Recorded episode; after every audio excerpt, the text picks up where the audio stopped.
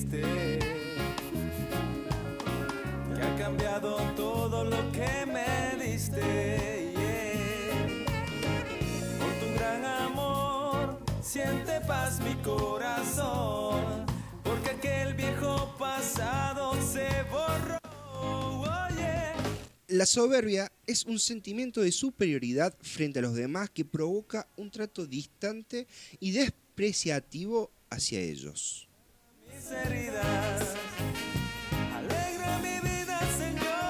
¿A qué nos referimos, maestro, cuando hablamos de la soberbia? Eh, realmente es algo mm, tremendamente negativo para el ser humano. Y vos te das cuenta cómo eh, Dios condena esa palabra, conde- condena a todo, toda persona que eh, se llena de soberbia en su corazón. Y eso lo podemos ver cómo arrancó esta soberbia, porque siempre tiene, tiene un principio. Y esto arrancó, y vamos a ir al libro de Isaías 14:11. 14:11 dice, dice, descendió al Seol tu soberbia, y el sonido de tus arpas, gusanos serás, serán tu cama, y gusanos te cubrirán. ¿Cómo caíste del cielo, oh lucero hijo de la mañana? Cortado fuiste por tierra, tú que debilitabas a las naciones, tú que decías en tu corazón, subiré al cielo, en lo alto, junto a las estrellas de Dios, levantaré mi trono. Y en el monte del testimonio me sentaré a los lados del norte. Sobre las alturas de las nubes subiré y seré semejante al Altísimo. Qué tremendo. Qué tremenda esta confesión que hace este eh, ser maligno. Y eso nos lleva también a Ezequiel 28, 28, eh, 28, 12, y dice así, Tú eras el sello de la perfección, lleno de sabiduría y acabado de hermosura. Y en el 17 dice, se enalteció tu corazón a causa de tu hermosura, corrompiste tu sabiduría a causa de tu esplendor, yo te arrojaré por tierra, delante de los reyes te pondré, para que miren en ti. ¿Cómo comienza ahí? todo? Ahí comienza esto que se llama la soberbia, el orgullo y la arrogancia.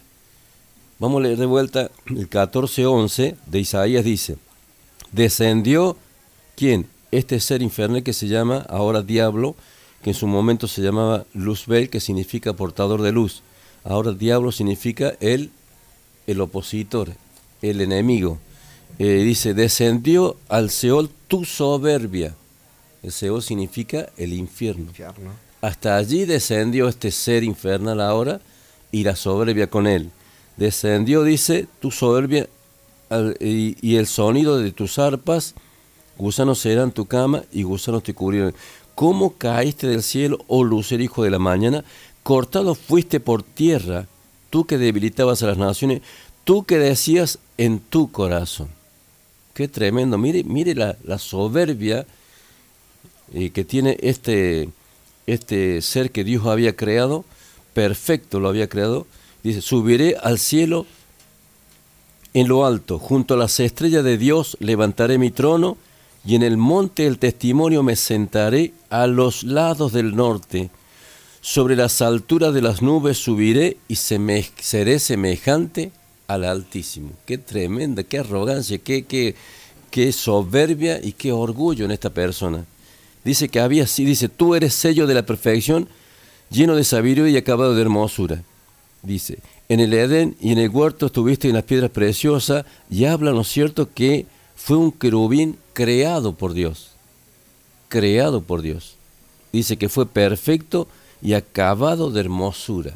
Y a causa, dice de eso, dice, y se enalteció tu corazón a causa de tu hermosura. Era tan perfecto, era tan hermoso, que uno, di- uno puede decir, eh, no le puede pasar nada. No, no, no hay nada que le pueda pasar. Y siendo una creación tan divina de Dios, e- en su, en su mismo corazón, en, la, en lo profundo del corazón. Por eso eh, la Biblia le habla, la palabra del Señor habla que dice, engañoso es el corazón del hombre y perverso más que todas las cosas.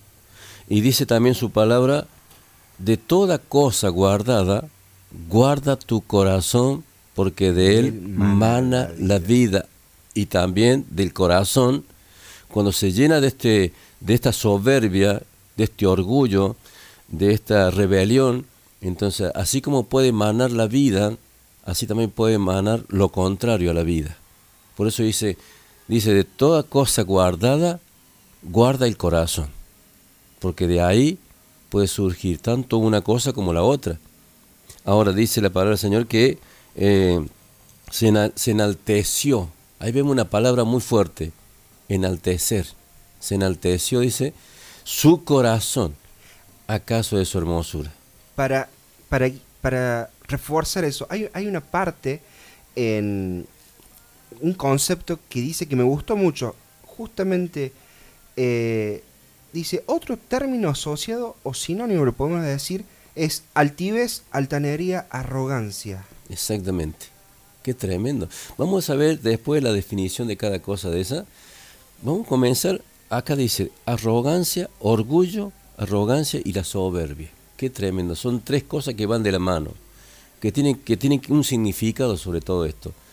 Por eso le, pedimos en esta noche a la audiencia eh, los que están aquí en Córdoba, los que están en, toda la provincia, o sea, en todo el país y fuera del país, que quieran comunicarse para consultar, para preguntar algo, lo pueden hacer porque esta es una noche también que vamos a estar eh, en la unidad, en la unidad. Eh, ustedes de allí y nosotros desde acá, haciendo este programa que se llama Líbranos del Mal. Líbranos del Mal, que nace desde un, de un capricho de Dios. Exactamente. Y también queremos ver, Lucas, digamos, vamos a, vamos a hacer eh, una mención de todo esto y después vamos a ir tocando eh, cada punto. Dice, los siete pecados capitales tienen que ver con la soberbia, uno, avaricia, lujuria, ira, gula, envidia y pereza. Los siete. Los siete. En esta noche, aquellas personas que, que se sientan identificados con algo de lo que estamos hablando, porque eh, siempre hablamos nosotros eh, como, esto como que esto tendría que suceder o tendría que estar pasando eh, fuera de los límites de lo que es la iglesia o de lo que es el pueblo de Dios. Ahora vamos a ver a través de esto, de, de la palabra, porque dice que la palabra penetra hasta partir el alma y el espíritu. Entonces queremos saber por la palabra, que es como espada doble filo, que saque a la luz ¿no es cierto?, lo que puede estar guardado en el corazón, aún estando en el camino de Dios, aún, aún siendo creyente y aún habiendo nacido de nuevo. Exactamente, entonces podemos decir, eh, estos siete pecados, estas siete influencias, estos siete demonios, eh, están dentro de la iglesia. Eh, por eso eh, quiero, quiero que lo vea la persona, lo escuche del otro lado y que se vaya analizando y que sea lo más sincero posible para, eh, para poder expresar y poder, poder sacar si hay algo de esto en el corazón. Porque el Señor ha venido para que, para, como decíamos recién, de toda cosa guardada, cuida, guarda tu corazón, que su corazón no se enaltezca, que su corazón no se llene de soberbia, de orgullo. ¿Y por qué? Porque de él mana la vida. Entonces, si queremos vivir conforme a Dios, tenemos que, este, tenemos que ser sinceros primeramente. Y, y, la palabra de Dios es como un espejo que me pone de frente la palabra de Dios para confrontarme a mí mismo. A mi carne. Eh, a mi carne. O sea, eh, viste que decía Jesús, dice, eh, cuando dijo Jesús a los fariseos, dice, eh, dice, ¿quién nos va a juzgar a nosotros que somos hijos de Abraham? Dice, decían los fariseos. Y el Señor dice, la palabra que ustedes acaban de escuchar, esta es la palabra que lo va a juzgar a ustedes.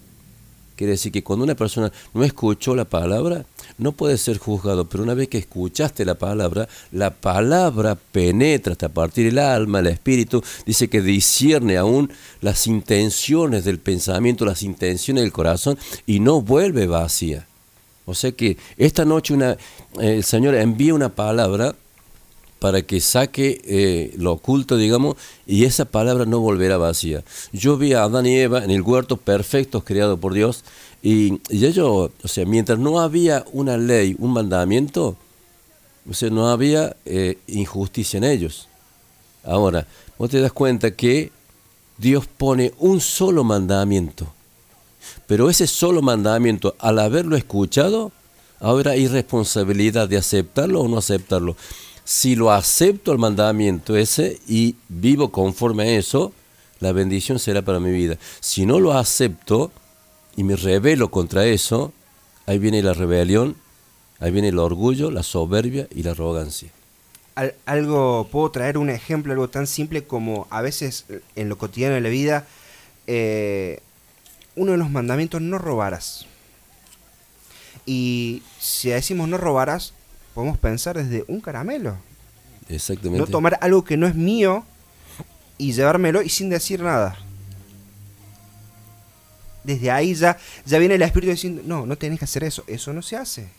Y te empieza a carcomer y, y te empieza, no, eso está mal. No, para, espera. ¿Qué pasa si no eh, está... Me viene eso a la mente porque a veces había escuchado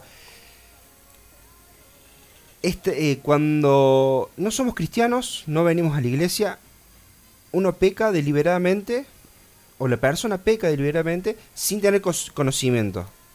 Pero una vez que se convirtió a Cristo, ya empieza a tener conocimiento y ya el peso es mayor. Ahora, cuando yo no conozco a Cristo, por eso vamos del principio. Cuando Adán y Eva no pecaron, hasta ahí no pecaron, ellos todavía estaban limpios, puros y santos. Y te digo más, hasta ese momento ni siquiera había actuado en ellos la conciencia. La conciencia está en un área del espíritu, la conciencia, la intuición y la, y la, comunión con Dios. Eh, eh, como eran santos puros, no tenían todavía desarrollado la conciencia. Ahora, después que pecan, ya la conciencia, ¿cierto? Porque eran santos, eran puros. Ya empieza a acusar. Ahí empieza hay, eh, eh, es como se llama este, como decía la palabra, eh, si tu... Si tu conciencia te acusa... Mayor es Dios. ¿Por qué? Porque ahora las personas del mundo, ¿qué pasa? Que tienen la conciencia cauterizada. No saben discernir entre lo bueno y lo malo, aunque uno dijera, pero si son grandes ya, ¿cómo no van a saber lo que es bueno y lo que es malo? Lo saben, pero su conciencia está cauterizada.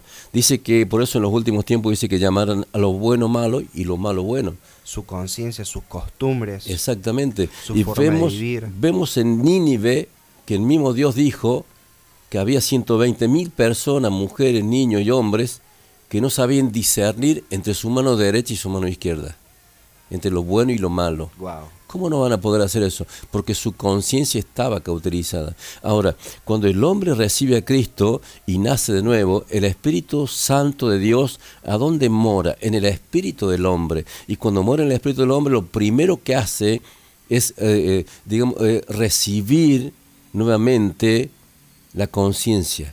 Queda libre la conciencia. Pero aún mismo, un creyente, aún teniendo la conciencia libre, puede en algún momento ser cauterizada la conciencia del, del creyente. Ahora, por eso dice la palabra, si tu conciencia te acusa, mayor es Dios. ¿Por qué? Porque aunque la conciencia puede ser cauterizada en un creyente, el Espíritu Santo no puede ser cauterizado, el Espíritu Santo no puede ser apagado, no puede ser, digamos, eh, em, eh, hacer caso omiso del Espíritu Santo, porque el Espíritu Santo te redarguye y te dice esto, es malo, esto es bueno, haz lo bueno y no hagas lo malo. O sea, eh, el creyente no tiene, no tiene escapatoria para decir yo no lo sé. No me di cuenta. Porque cualquier persona en Cristo Jesús, antes de cometer un error, sabe perfectamente que está por cometer un error. ¿Por qué? Porque aunque la conciencia de un momento el enemigo la, la cauterizó, el Espíritu Santo le va a hacer ver a esa persona que lo que está por hacer está totalmente mal. Wow. Acá nos dicen, ¿podrían repetir cuáles son los siete pecados? ¿Sí?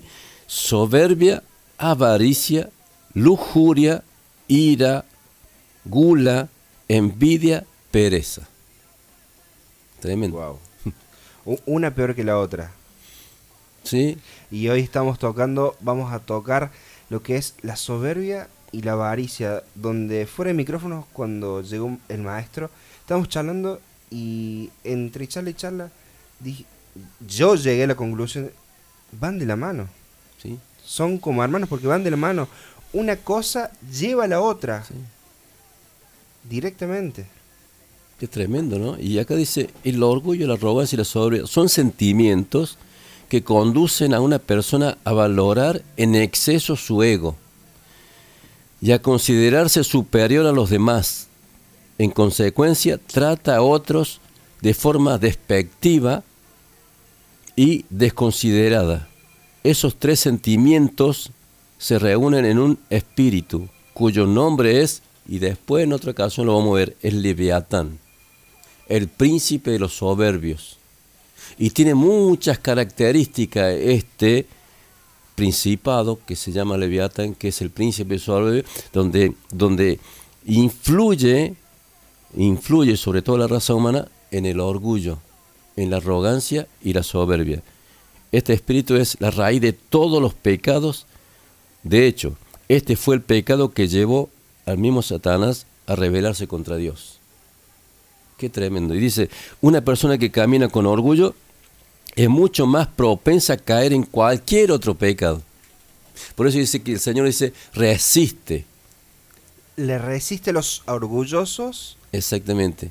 huye de los orgullosos y exalta al que se humilla. ¿Por qué? Porque el orgulloso, Dios no puede tratar con el orgulloso. ¿Por qué? Porque el orgulloso se revela contra Dios. Este, ahora, el que se humilla está reconociendo que necesita de Dios. Por eso, eh, hasta que esa persona no, no se quiebre en ese orgullo, Dios no puede tratar con esa persona.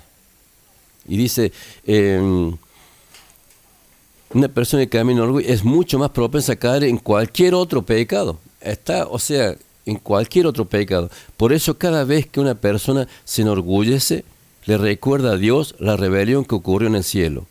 Un sinnúmero de personas que caen bajo el espíritu leviatán no se vuelven a levantar por causa del orgullo que anida en su corazón. Le cuesta levantarse por justamente ese orgullo. Y siempre lo digo esto como un testimonio de una persona que, que había sido en parte un poco líder y que de repente esta persona falló, le falló a Dios. Y, y se encerró en su casa, no quiso trabajar más, no quiso hacer nada más para Dios. Y, y habían ido personas a verla, esta persona a levantarla, a animarla, y esta persona eh, no quería volver, no quiso volver. Entonces de repente un día me dicen, ¿por qué no va a verlo a esta persona? Bueno, fui allí y le dije, ¿qué pasa? ¿Por qué vos no, no, te, no te volvés a Dios? ¿Por qué no querés eh, reconciliar? No, no, dice yo, yo sé que Dios me perdona. Pero dice, eh, yo no me puedo perdonar a mí mismo por haberle fallado a Dios. Eso tiene un tinte de mucho orgullo. Entonces le digo, bueno, ¿vos crees que eso tiene que ver con la humildad o con el orgullo? No, dice, porque yo, no, le digo, vos, vos creíste en tu corazón quizás de que eras tan perfecto este, que nunca jamás le fallarías a Dios. Y yo te puedo asegurar que vos, yo, cualquier persona en este mundo, si Dios te suelta de la mano 30 segundos, cualquiera de nosotros podría fallarle a Dios.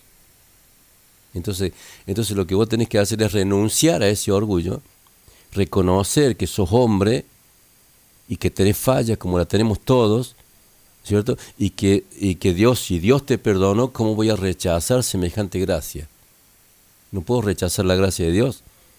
Es que yo no la entiendo, dice. Es que vos no podés, ni yo ni nadie puede entender la gracia. La gracia no es para ser entendida, la gracia es para ser recibida. Por eso es un don que yo no merezco, un regalo de Dios que yo no merezco. Eso me trae desde que empezamos con todos estos estudios. El primer estudio que fue cadena generacional y hablamos exactamente lo mismo. La gracia no está para ser entendida, sino es para ser recibida.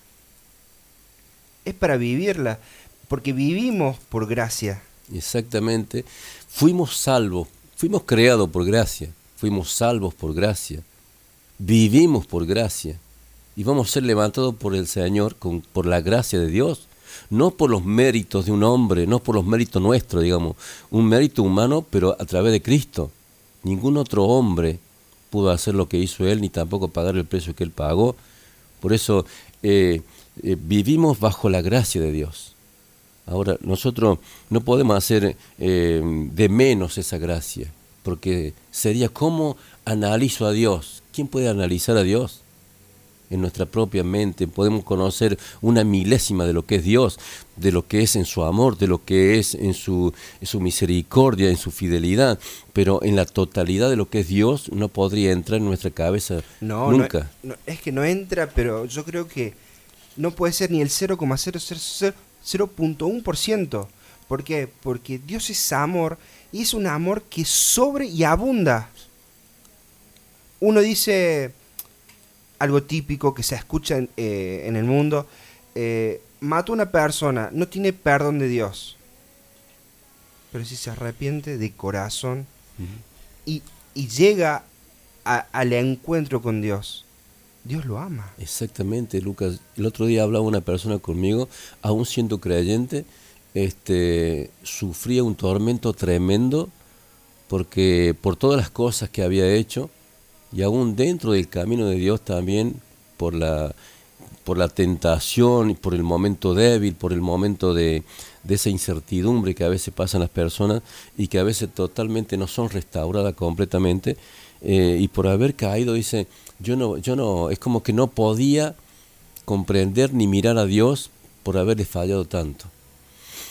Y yo le dije, no hay ningún pecado si una persona se arrepienta que Dios no, no lo perdone. Todo pecado es perdonable para Dios cuando una persona se arrepiente de verdad, cuando ese arrepentimiento es genuino.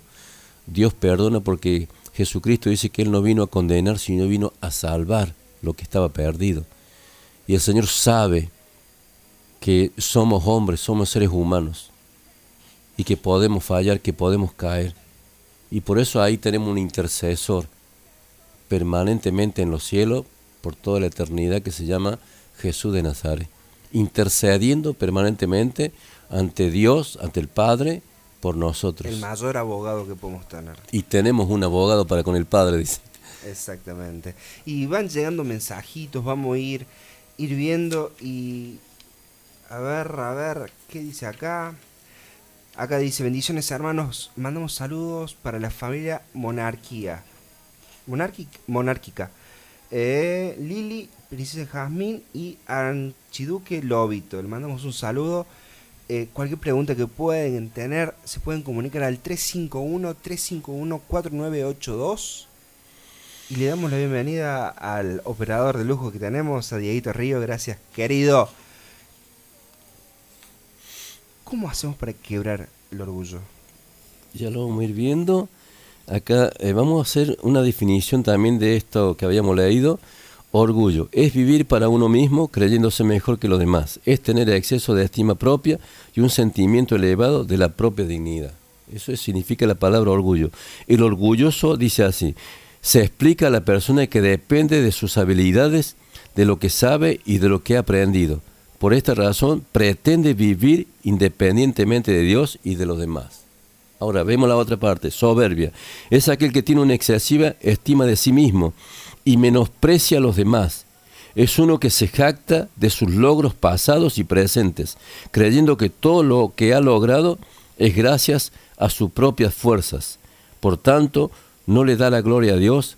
A esto la Biblia lo llama vanagloria de la vida El vanaglorioso. vanaglorioso, se vanagloria. Y dice, la arrogancia es la actitud por la cual alguien que se siente superior menosprecia a los demás, ya sea por su nivel intelectual, por el color de su piel, por el país de origen o cualquier otra razón que lo haga sentir superior.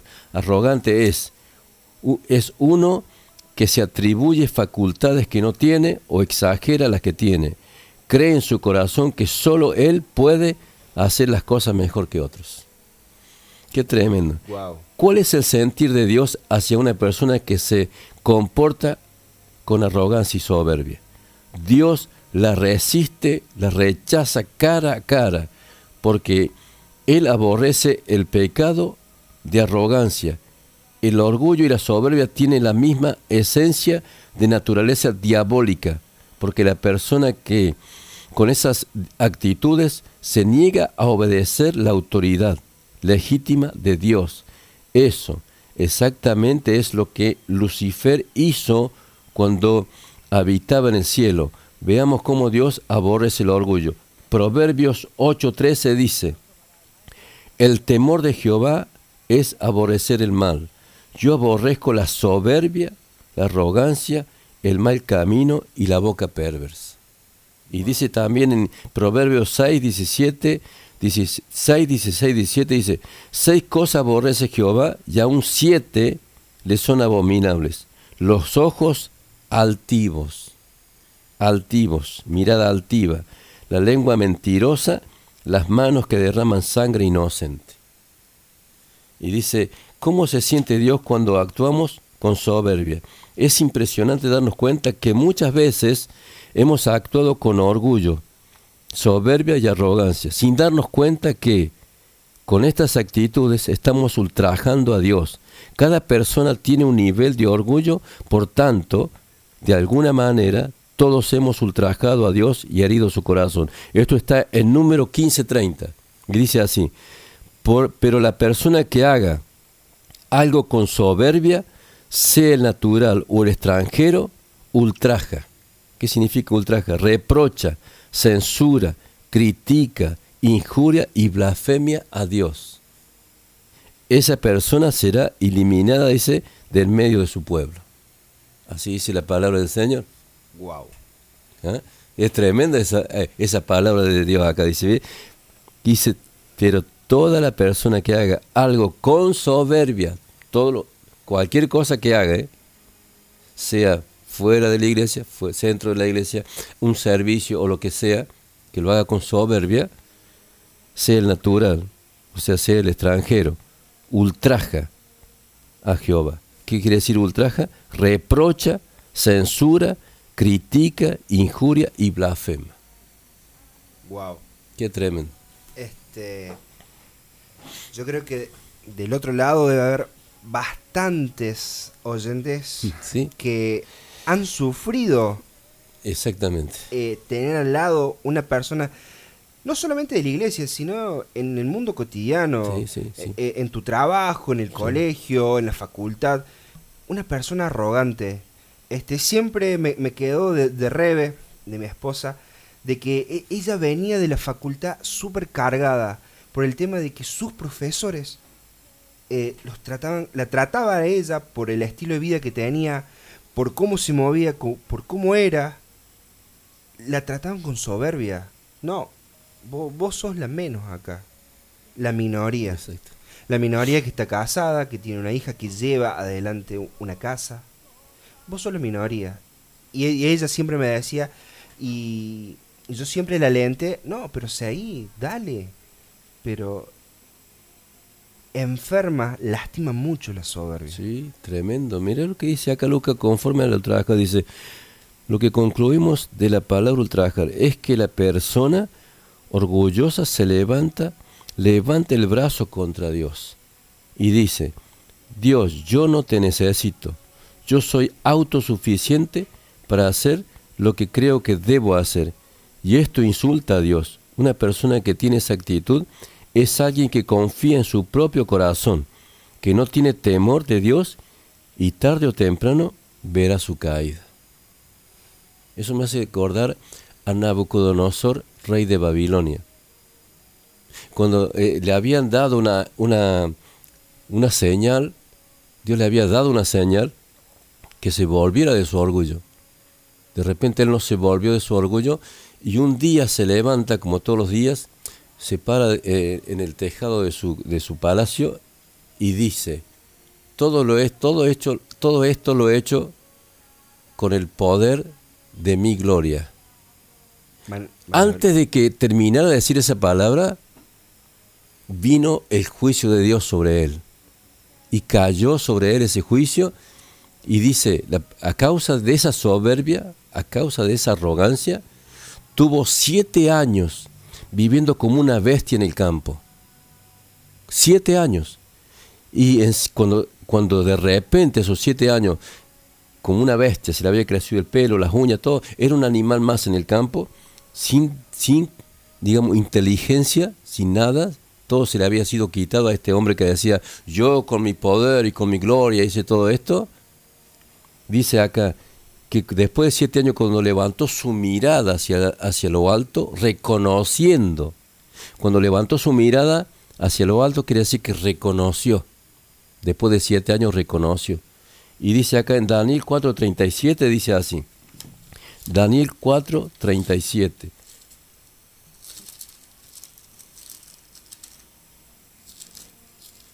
Ahí va- vienen llegando mensajes. Mire lo que dice acá Lucas. Daniel 4:37. Ahora yo, Nabucodonosor, Nabucodonosor, alabo, engrandezco y glorifico al Rey del cielo. Después de siete años, cuando levantó su mirada y se le devolvió, Dios le devolvió todo. Fue grande su caída. Exactamente, mira hasta dónde cayó y estar siete años tirado en el campo como una bestia, pero cuando se vuelve a Dios con humildad, ¿cuál es, cuál es lo opuesto a la arrogancia, a la rebelión, al orgullo, a la soberbia? La humildad. Por eso Jesús que decía, aprendan de mí, que soy humilde y manso de corazón. Esto que dice se me trae esta mañana mientras estaba en mi trabajo, estaba escuchando El Hijo Pródigo. Qué tremendo. Y, y- y la parte que se me viene ahora cuando él se encontró solo, Sí, ¿y con dijo? hambre, que no le daban ni una algarroba, que era comida de cerdo, ¿Y qué Eso- dijo Lucas? Dice que volviendo en sí, volvió en sí. Ahí su arrogancia, su soberbia se fue. Quedó en el piso porque eh, no estaba como Nabucodonosor, no estaba como una bestia, pero estaba eh, maltrecho, maloliente, hambriento. Dice, eh, quizás si hay algo que a lo mejor este, te está impidiendo llegar a, la meta que vos tenés o conseguir algunos logros que todavía no lo has llegado a tener, y quizás haya un obstáculo en el medio. Porque si quizás yo logro eso, dice que Dios no comparte su gloria con nadie. Entonces Dios te hace, te vacía de todo, y hay una prédica hace muchos años que decía, vacíate para que Él te llene. Me acuerdo. Entonces, Va- vacía va- tu, tu vasija, tu vasija, tu vasija. y deja que yo llene. Y que yo llene tu vasija, pero como Dios sabe, Él nunca va a dejar que en la vasija siga habiendo algo de mí. Porque siempre voy a creer yo que con mi fuerza lo he logrado. Por eso Dios qué hace? Te vacía completamente de ti y ahí cuando está vacía esa vasija, recién Él comienza a llenarla. Cuando vaciamos una botella, cuando vaciamos algo, cuando lo vaciamos, ¿qué hacemos? Intuitivamente lo limpiamos. Exactamente. Para que, para que lo que vamos a volver a poner quede limpio. Dios actúa en nuestras vidas exactamente. Él deja que nos vaciemos, nos limpia y vuelve a llenarnos con agua, agua de vida. agua de vida y aceite fresco. Dice, termino con esto que dice, ahora yo, Nabucodonosor, alabo, engrandezco, glorifico al Rey del cielo, porque todas sus obras son verdaderas y sus caminos justos, y él puede humillar a los que andan en soberbia. Él puede humillar a los que andan en soberbia. Eh, qué tremendo, porque el soberbio, la soberbia no lo va a dejar mirar, no lo va a dejar ver la realidad de donde está hasta que no llegue a tocar el fondo.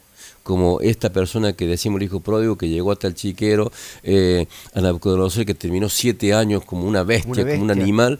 Bueno, hasta que esa persona que es soberbia, hasta que no llegue hasta ese punto, nunca va a mirar hacia arriba. El punto de quiebre que hablamos en el, hijo, en el Hijo Pródigo, en el programa, es el punto de quiebre donde todo te... Wow, es como si fuera... Me di cuenta. El punto de quiebre. ¿Cuántos de nosotros, me incluyo a mí porque me ha pasado, hemos llegado al punto de quiebre y de decir, "Est- estoy equivocado, estoy totalmente equivocado y necesitamos de Dios? Sí, ¿sabe una cosa, Lucas? ¿Sabe que me, me ponía a pensar yo estos días? Y que a mí me pasa, a todos nos pasa.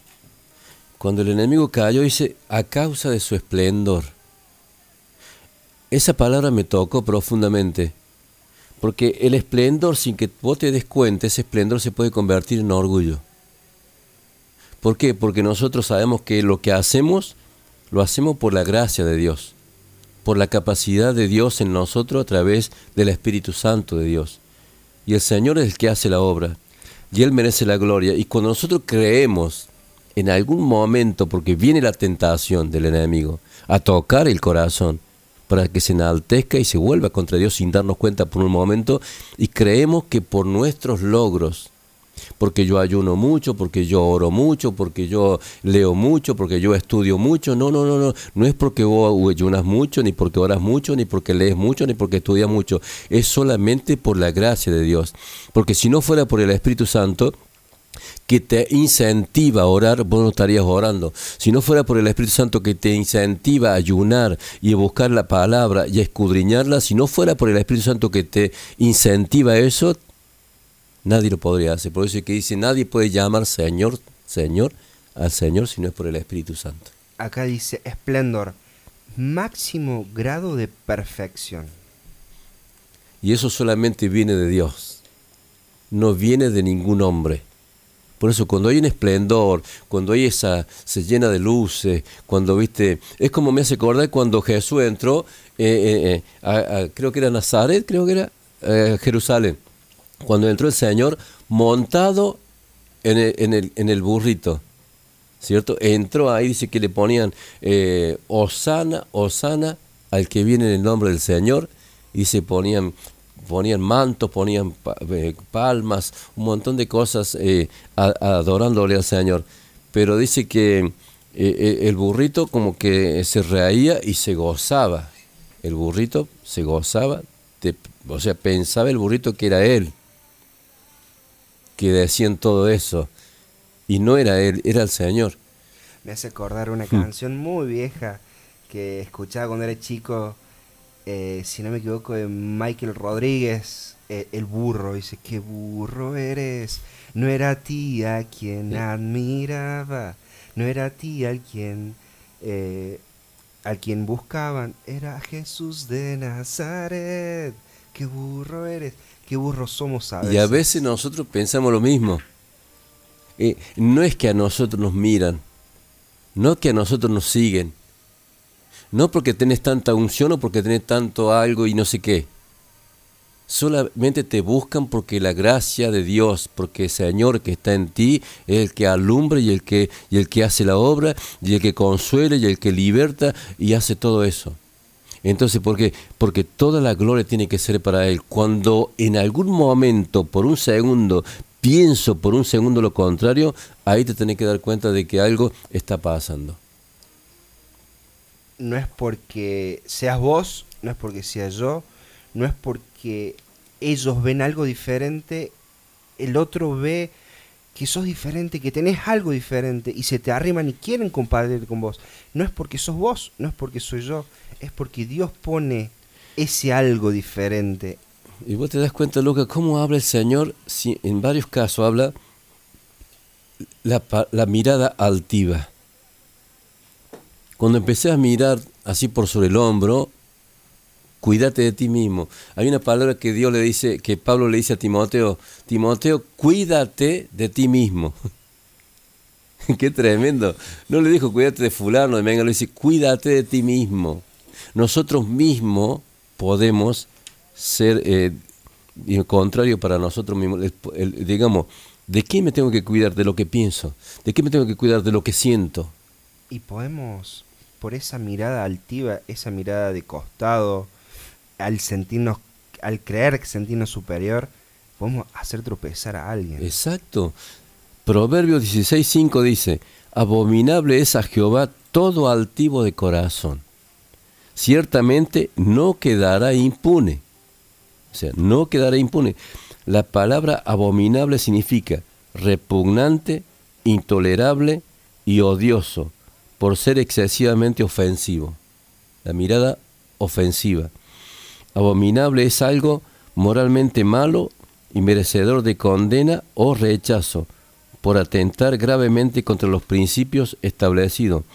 Para Dios, abominable es todo aquel que se cree superior a los demás, uno que se jacta de sus logros, que menosprecia a los demás, que se atribuye o exagera facultades que no tiene, uno que cree y dice que hace las cosas mejor que los demás y que vive para sí mismo ante los ojos del Señor, todo esto es repugnante y excesivamente ofensivo, que el Señor nos guarde de la arrogancia y de la soberbia.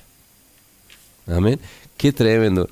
Eh, ahora voy a dar unas características de lo que significa eh, la persona orgullosa para ver si alguno se siente identificado con eso. Aunque, aunque ¿no es cierto? Bueno. Todo esto hacemos, eh, creo que esta, esta enseñanza, estos tips, es para decir, a ver, vamos a hacer un autoanálisis de uno, de yo.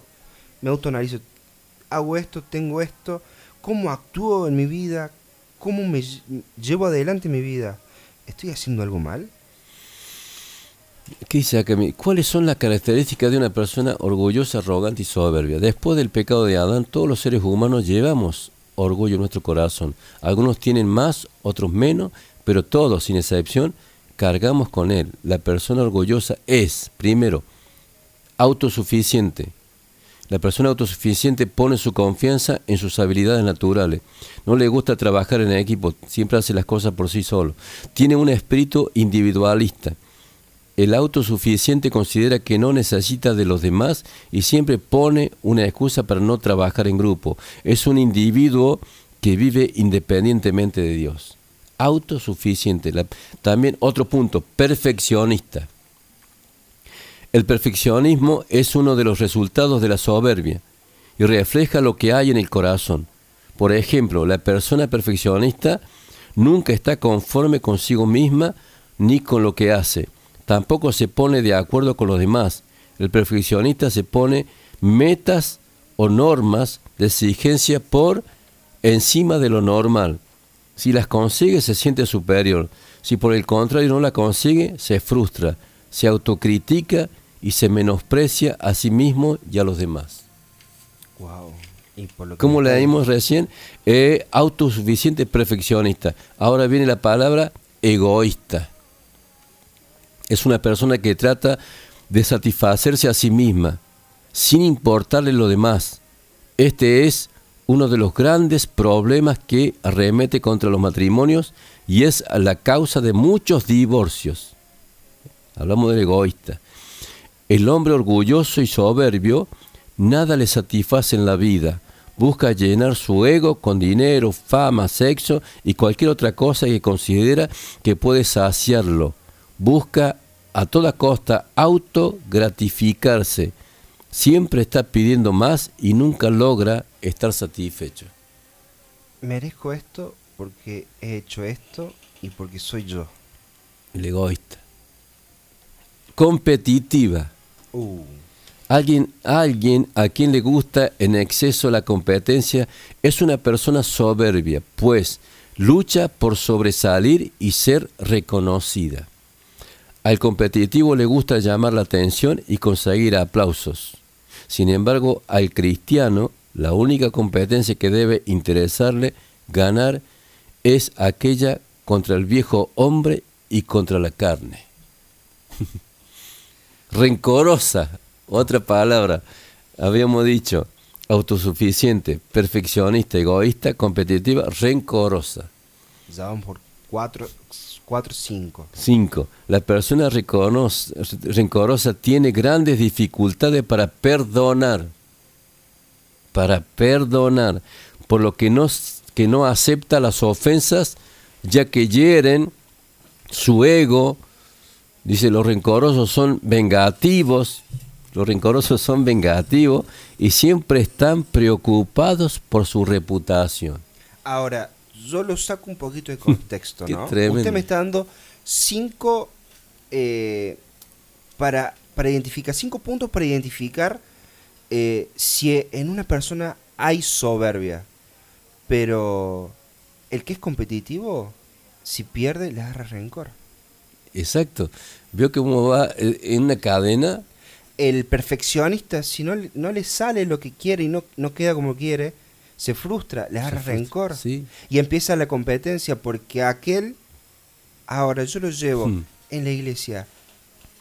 Dentro de la iglesia, ¿tenemos estos puntos? Y, y yo creo que si nos analizamos en lo profundo de nuestro corazón y somos sinceros, y creo que a veces sí. Por eso acá dice, este tipo de persona prefiere complacer su orgullo antes que perdonar. Porque el contrario dice, una persona humilde perdona y olvida con facilidad. Wow. Otra, otra característica, caprichosa y ambiciosa. Yo creo que eso no pasa aquí. La misión. Eso que me están escuchando del otro lado, caprichosa y ambiciosa. Estas personas se, es obstinada y siempre quiere imponer su voluntad.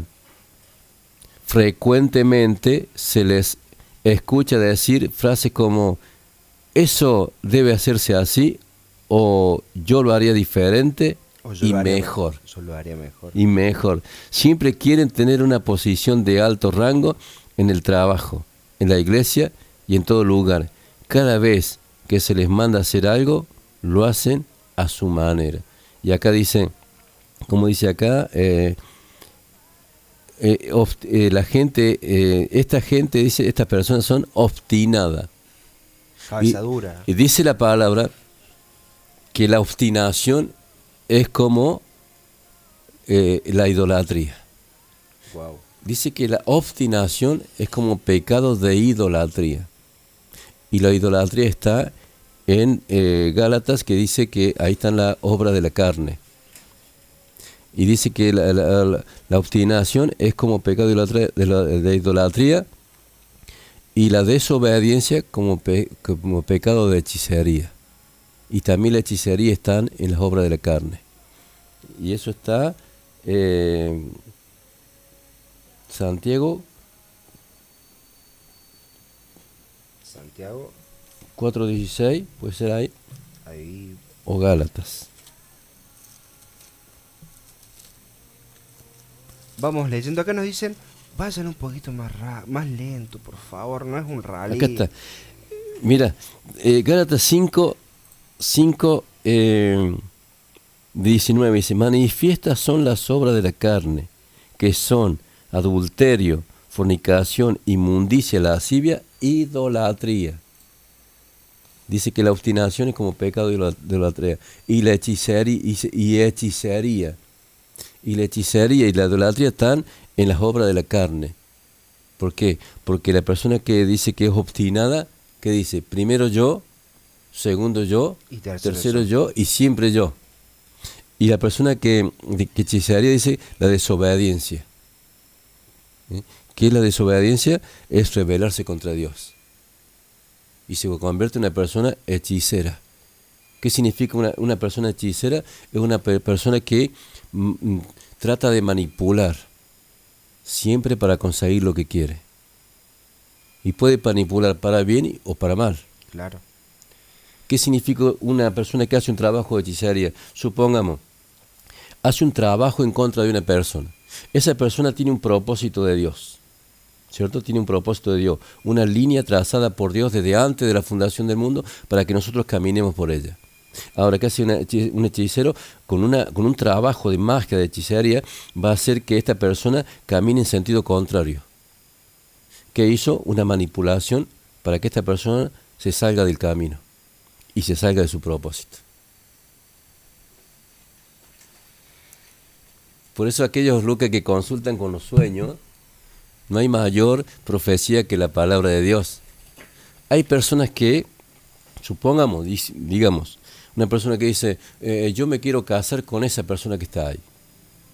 Yo le voy a pedir a Dios, le voy a pedir a Dios que esa persona tiene que ser para mí, que este, que aquel. Bueno, la, persona esa, eh, ¿qué pasa? Que eh, tanto que habla y que habla y que habla, dice que te, dice que Dios nos da de acuerdo a su voluntad. Y entonces, ¿qué pasa? Que hay otros oídos que escuchan y se cruza en el medio un espíritu de adivinación. ¿Qué es lo que es la adivinación? Es la, la imitación de las profecías de Dios. Eso le pasó a Saúl cuando fue a consultar con la adivina de Endor. O sea, ¿qué hizo la adivina? Le cambió el panorama y levantó a, a Samuel según la divina para que le diera una respuesta a Samuel de parte de Dios. Eso fue una mentira de ese espíritu de adivinación porque él quiso y buscó una respuesta. Y tanto que la buscó que consiguió una respuesta. Pero ahí es cuando se cruza en el medio un espíritu de adivinación. Y puede que a lo mejor levante a una persona para que le dé un sueño equivocado, errado, y esa persona sabe que soñé con vos anoche. ¿Qué soñaste? Soñé que vos te casabas con fulano. Uh, Dios me confirmó. Y después se casa con esa persona y es un terrible desastre, digamos, porque nunca le había confirmado Dios. Pasa cuando apuramos y no esperamos el tiempo de Dios. Eh, es como dice la palabra, todo bajo este cielo tiene su tiempo, todo. Pero tenemos que esperar el tiempo de Él. Siempre. Si, yo pido algo, dice que tenemos que pedir algo, ¿cómo? En lo secreto. Y, lo sec- dice, y después Dios te va a recompensar en público. Entonces yo tengo que, cuando yo entro, mira cómo actúa Dios. El tabernáculo es como el, el cuerpo, el alma y el espíritu del hombre. O sea, cuando yo entro en el lugar santísimo en la oración, es un lugar secreto, donde es Dios y yo y nadie más. Nadie más. Entonces cuando en este lugar, por el Espíritu Santo, yo voy a hablar con, a manera humana, lenguas humanas como estoy hablando ahora, o puedo hablar en el Espíritu lenguas del Espíritu de Dios. Y ahí eh, la interpretación de Dios es clara, entiende perfectamente lo que yo estoy diciendo, porque es de espíritu a espíritu. Entonces solamente Dios en lo secreto ahí, cuando yo entro en esa oración donde está el lugar santísimo, nadie puede intervenir en esa comunión. Ahora, si lo hago desde el alma, dice, pedid y no recibís porque pedís mal, porque pedís para vuestros propios deleites. ¿Cuándo pide eso? ¿Quién pide eso? El alma. El alma siempre pide para sus propios deleites. Quiero una buena casa, quiero una buena comida, quiero una, una buena novia, un, un buen novio, quiero un buen esto, quiero un buen trabajo. Un buen trabajo, un buen sueldo, un auto. El alma. Por eso dice que el espíritu siempre está dispuesto, más la carne es débil. Entonces, cuando yo hablo mucho desde el alma o hablo mucho desde la carne, hay otras voces que escuchan eso. La única voz que no escucha el enemigo cuando yo he entrado al lugar santísimo y mi espíritu con el espíritu de Dios se han hecho uno. Y ahí no hay intervención de nada ni de nadie, porque ahí no puede entrar otra cosa que no sea Dios y sus hijos. ¿Cuáles son sus hijos? Los redimidos por la sangre de Cristo. Yo veía esto. Eh, eh, cuando el velo se rompe, se parte en dos de arriba para abajo, dice, ahí se concreta esto, porque el camino estaba cerrado. No podía entrar el ser humano a la presencia de Dios porque el camino estaba cerrado. Cuando Cristo muere y resucita, ahí es cuando abre el camino. Y entonces ahí se cumple la palabra cuando dice, suban confiadamente al trono de la gracia. Cuando subimos confiadamente quiere decir que ya no hay un obstáculo.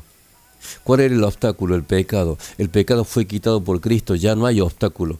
Ahora yo puedo entrar confiadamente al trono de la gracia, ¿dónde? En el lugar santísimo con Dios. En tu habitación. En, eh, eh, eh, en donde sea. Para que se den cuenta, yo tengo, yo oro mucho en mi lugar de trabajo. Yo, mi trabajo secular, yo manejo un camión. Y uno dice, no, no puedes orar. No, oro, ¿Sí? oro, oro, oro. Paso nueve horas diarias dentro de ese camión. ¿Sí? Y es donde Dios me ha respondido muchas cosas. Sí, y me ha cierto. hecho ver muchos de mis errores. Puede ser, en tu caso, del otro lado que estás escuchando, puede ser tu habitación, tu jardín, eh, tu cocina, tu living, tu comedor, donde vos quieres, donde vos busques Ese, ese es el tema, donde vos los busques. Yo en este momento, Luke, estoy entrando a las 8 de la mañana a mi trabajo, pero mira lo que tengo, lo que hago yo. Yo me levanto a las 5 de la mañana. De las 5 tengo mi lugar en mi cocina, mi Biblia, el mate, todo lo que tengo yo ahí, para estar en intimidad con Él, solamente con Él. Desde las 5 de la mañana hasta las 6 y cuarto de la mañana. De las 6 y cuarto de la mañana me voy en mi auto a mi trabajo, en un lugar que hay afuera, digamos, en la dentro del predio, pero hay, hay debajo de unos árboles ahí donde yo estaciono. De las 6 de las seis y media que llego hasta las 8 menos 10, ahí sigo estando con Él. En la intimidad, solamente Él y yo y nadie más. Y muchas veces dicen, no, pero no me salen palabras. No, no, no sé qué orar, no sé qué decirles. Eh, es como, vi- ¿vieron cuando quieren conquistar a, la sierva, a la idónea, y, y- le llevan el, eh, algo para agradarle? Se van al cine, buscan algo para llegar a agradarle a la otra persona. Acá pasa lo mismo. Hay veces que estás batallado, que te pasan cosas y e- en lo personal pongo música y empiezo a adorar, a cantar y, a sentirme libre y cuando ya me siento bien, ya las palabras brotan solas. Exactamente. Y a veces hay momentos de silencio, como esa canción de Alex Campo. Hay momentos de silencio que interiormente se puede escuchar la voz de Dios. Yo la he escuchado. Y me pasó una vez una cosa, este, en, en otro momento me levantaba a las 3 de la mañana y así estaba con Dios, pero ese lugar Dios lo santifica. Y ese lugar también queda consagrado para Dios. Y Dios ya sabe, Él espera porque hay una cita en tal horario y en tal lugar que Dios se presenta ahí. Y una, ma- una mañana de mucho frío yo hacía fiaca, mi cama me hacía fiaca, y no sabe qué, Dios me hizo ver, mi pieza no está directamente con la mirada hacia la cocina, no está. Está, está tapada por otras paredes. Sin embargo, Dios me hizo ver mi cocina, me hizo traspasar las paredes, ver mi cocina, ver mi, mi silla, mi mesa, la Biblia en la casa, y me dijo Dios, así me dijo Dios, Juan, te estoy esperando. Él siempre llega. Él siempre llega a la cita. Nos vamos a ir a la pausa con una pregunta. ¿Qué le parece, maestro? ¿Qué le parece, Juan? Dice, les hago una pregunta. A veces soy muy exigente. Me menosprecio a sí misma, pero cada vez por intentar ser mejor, pero cuando no lo logro me deprimo. Uh, Con eso nos vamos. Este, nos- me quiero ir con un tema a la pausa. Vamos a hacer una pausita, vamos a distendernos. Eh, les presento, no sé si lo habrán escuchado, el tema de Redimido. Una cita se llama. Fue presentado hace poquito y el día de hoy fue presentado el videoclip. Yo se lo dedico a mi hija. Para todos aquellos padres que tienen su pequeña princesa en casa, ya sea chica, grande, muy grande ya. Pero la verdad lo que hizo este padre con este tremendo tema, la cita es para aplaudirlo, hasta llegar a las lágrimas. Ya volvemos.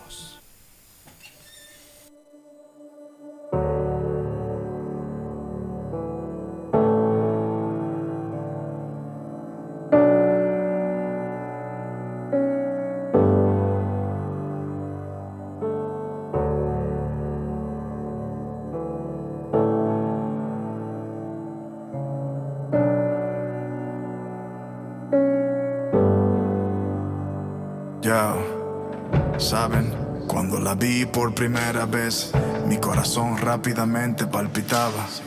Yo la miraba y la miraba emocionado, tal parece que antes de conocerla ya la amaba. Trataba de contener lo que pasaba, pero hasta un ciego podía ver lo nervioso que estaba al ver aquella obra del mejor artista. Como un ángel que vino a mi conquista. Ella sabe que soy suyo y yo trataré de vivir de tal manera que de mí siempre sienta orgullo. Un día se convertirá en una hermosa flor, pero para mí siempre va a ser un capullo. Mi estrella, la doncella más bella, la princesa de mi corazón. Hoy para mi primera cita con ella, le hice esta canción. Agradecido estoy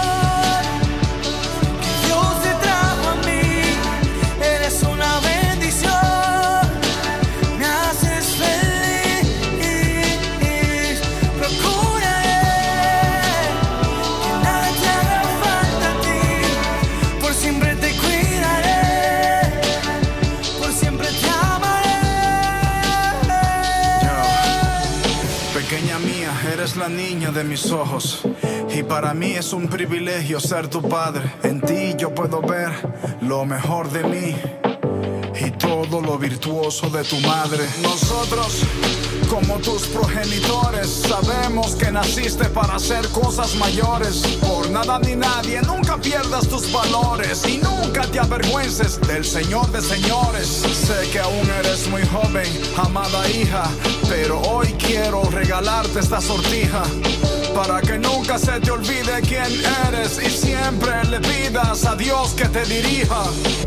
Él siempre va a ayudarte. Si algún día ya no estoy, no temas que Él siempre va a cuidarte. Guarda en Él tu corazón y tu mente, hija, esfuérzate y sé valiente. Cuán agradecido estoy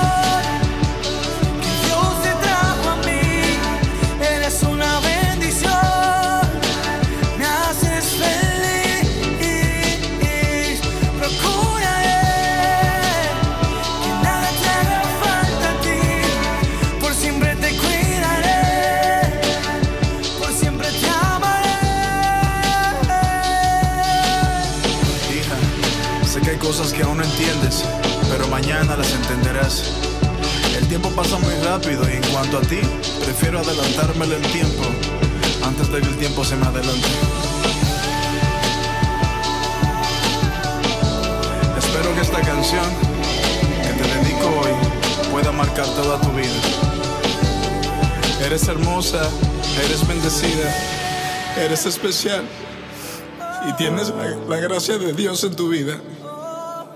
No te compares con nadie porque tú eres única. Yo sé que crecerás y tomarás tus propias decisiones, te enamorarás y te tendrás una hermosa familia. Y lo único que te pido es que nunca te molestes conmigo, porque siempre te voy a ver como una niña. Te amo.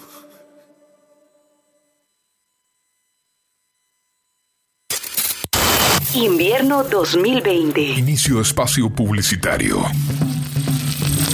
Libertad en la red 100.9. Transmitiendo vida.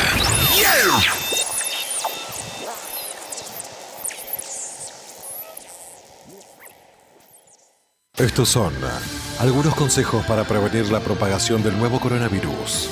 Al menos un metro de distancia social.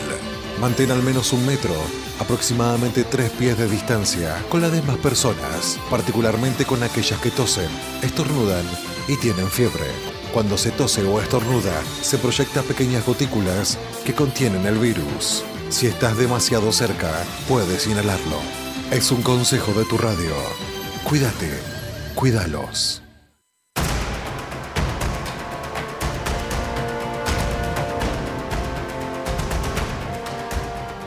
Nuestro anhelo es que toda la gente, en todo lugar, se encuentre con Dios y su Hijo Jesucristo a través de un mensaje al corazón, sin ningún tipo de impedimento. Para esto servimos a las personas y lo hacemos por medio de la evangelización con nuestros colaboradores y en el deporte y a través de la educación, en nuestro colegio, nuestro instituto bíblico y exaltando la palabra de Dios con incontables áreas de servicio. Tu aporte al Ministerio Evangelístico Dios es Amor contribuye al desarrollo de la misión con la que Dios nos ha establecido en esta tierra. Si querés colaborar con nosotros, lo podés hacer utilizando el medio de pago que prefieras, ingresando a nuestra página web www medea.com.ar. Medea, una institución con vida.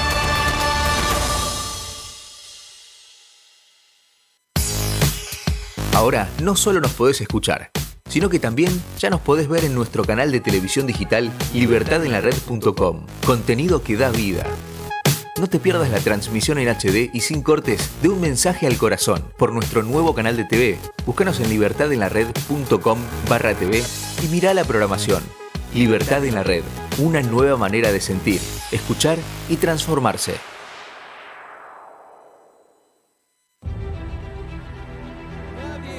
Más a Cristo que el Espíritu Santo de Dios. Alabado sea Dios. Y nadie ama más que a los hijos de Dios que el Espíritu Santo de Dios.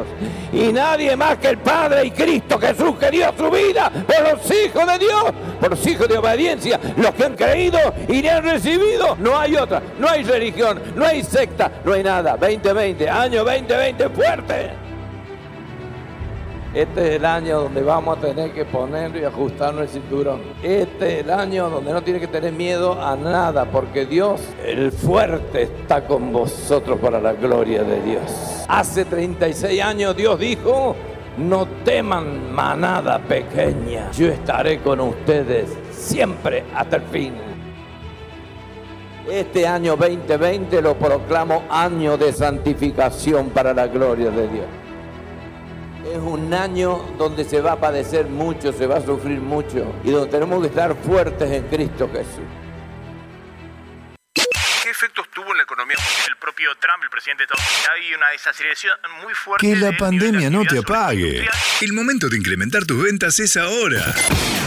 Lo único que tenés que hacer es promocionar tu servicio de delivery. No lo tenés, implementalo ahora, con todas las medidas de seguridad y higiene correspondientes. Ahora bien, ¿cómo haces que se enteren todos? Te comunicas con la radio.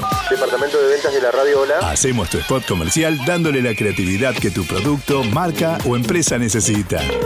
Fácil, rápido, económico y cómodo. No te olvides, quien vende primero, vende mejor. Empezá a vender más. Llama a la radio. ¿Y vos? Quédate en casa. Muchos pueden ofrecerte un desayuno sorpresa o una picada para momentos especiales, pero bien hechos, solo nosotros. Bien hechos. Bien hechos, 246. Desayunos. Meriendas. Picadas. Y momentos únicos. Bien hechos. Comunicate con nosotros al 0351 702 3575. Búscanos en Instagram y Facebook como Bien hechos.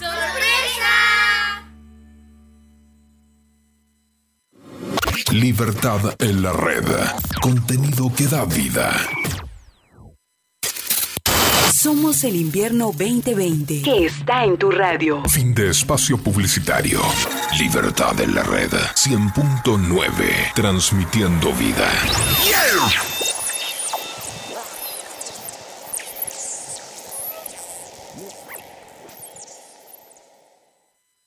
Prepárate para el frío. Invierno 2020. Este invierno 2020, donde vayas, la radio te acompaña. Libertad en la red 100.9, transmitiendo vida. Fono Libertad 351-351-4982.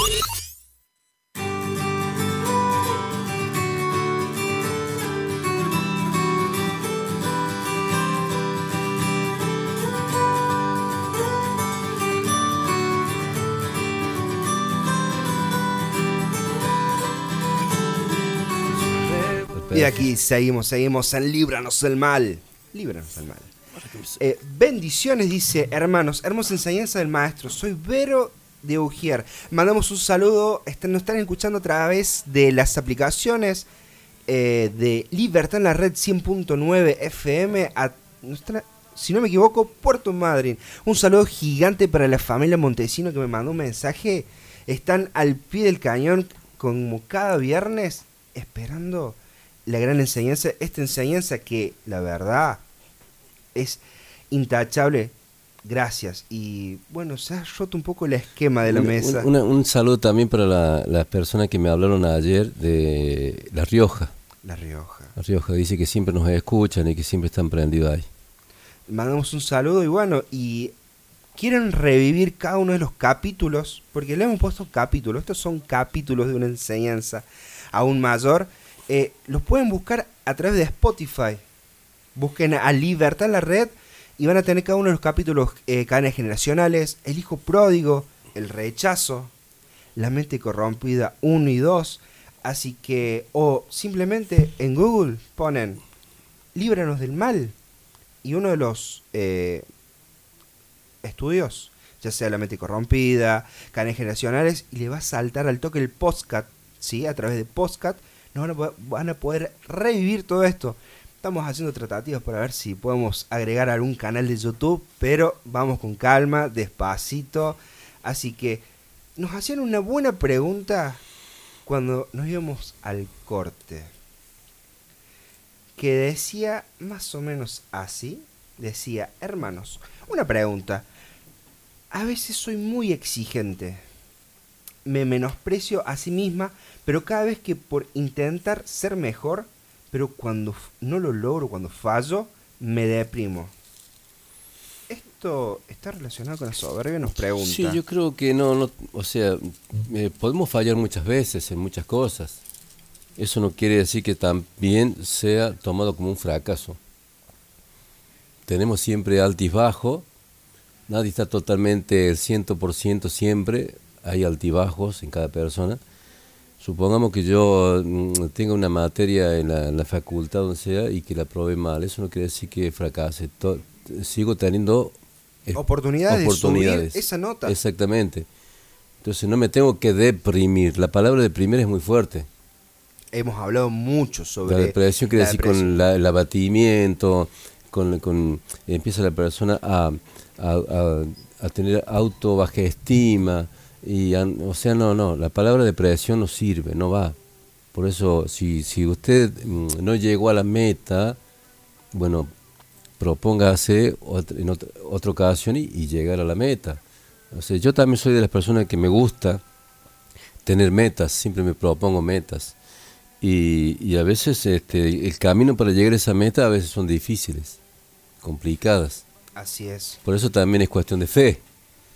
Si no, estaría ta- todo fácil. Perseverancia. ¿Para qué me hace falta fe? O sea, la fe es justamente porque hay obstáculos en cada cosa que hacemos para desarrollar nuestra fe y poder llegar a la meta. De alguna forma llegamos simplemente con la perseverancia, con la, ¿cómo que se llama este? La perseverancia y la constancia, ¿cierto? Para llegar a esa meta y tenemos eh, momentos buenos, momentos malos, pero llegaremos a la meta. Mírenlo como si fuera un atleta eh, de las Olimpiadas. Pasan, una vez eh, indagando, pasan 4 o 5 años entrenando para, para darlo todo. Por ejemplo, en 100 metros libres, para darlo todo en 6 segundos. 6 segundos, sí, sí. Pero ¿qué pasa? En esos 6 segundos lo dan todo, pero tienen un trabajo atrás. Sí. Así que acá viene una pregunta muy buena que estuvimos debatiendo hace un ratito que decía bendiciones. Quisiera saber en qué afectan las palabras, por ejemplo, infeliz y desgraciado, por ejemplo, ya que hay gente que la usa sin saber lo que afecta espiritualmente. Laura. No, las palabras tienen poder.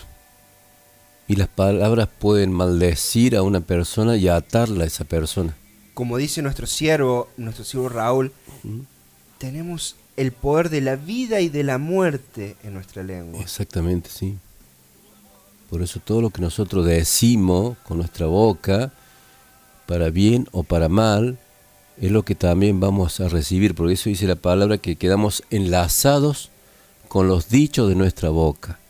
Dice que la vida y la muerte están en el poder de la lengua y el que la ama comerá de su fruto. Sé que hay un fruto, Un fruto dulce. un fruto justamente de lo que yo estoy confesando. Si estoy como ser maldiciendo, o sea, hablar mal de, de- una persona es maldecir. Maldecir significa eso, mal hablar de una persona y la ato a esa persona. Mi- Mire cómo vamos hilando y, vamos, yo por ejemplo, yo voy entendiendo, mal hablar, hablar mal de mi hermano, Lo estoy atando, lo estoy Es maldiciendo. maldecir. Eso significa la palabra maldecir. Es, es hablar mal de esa persona. Acá dice Rebe, eh, dice, la palabra infeliz marca, por ejemplo, desde la niña, hemos escuchado, a ver, yo po- eh, en particular, Rebe también, porque siempre hemos hablado en nuestra niñez, eh, muchas veces, che, infeliz, vení para acá. No les digas así. Como madre, como padre. ¿Cuánto, ¿Cuánto tiempo va a luchar esa persona aún siendo viejo para ser feliz? Y, y- y le va a costar ser feliz porque alguien marcó esa palabra en su corazón, en su mente, y, y marcó, ese, instruye al niño en su camino, que aún cuando fuera viejo, ¿de No qué se forma lo instruyo?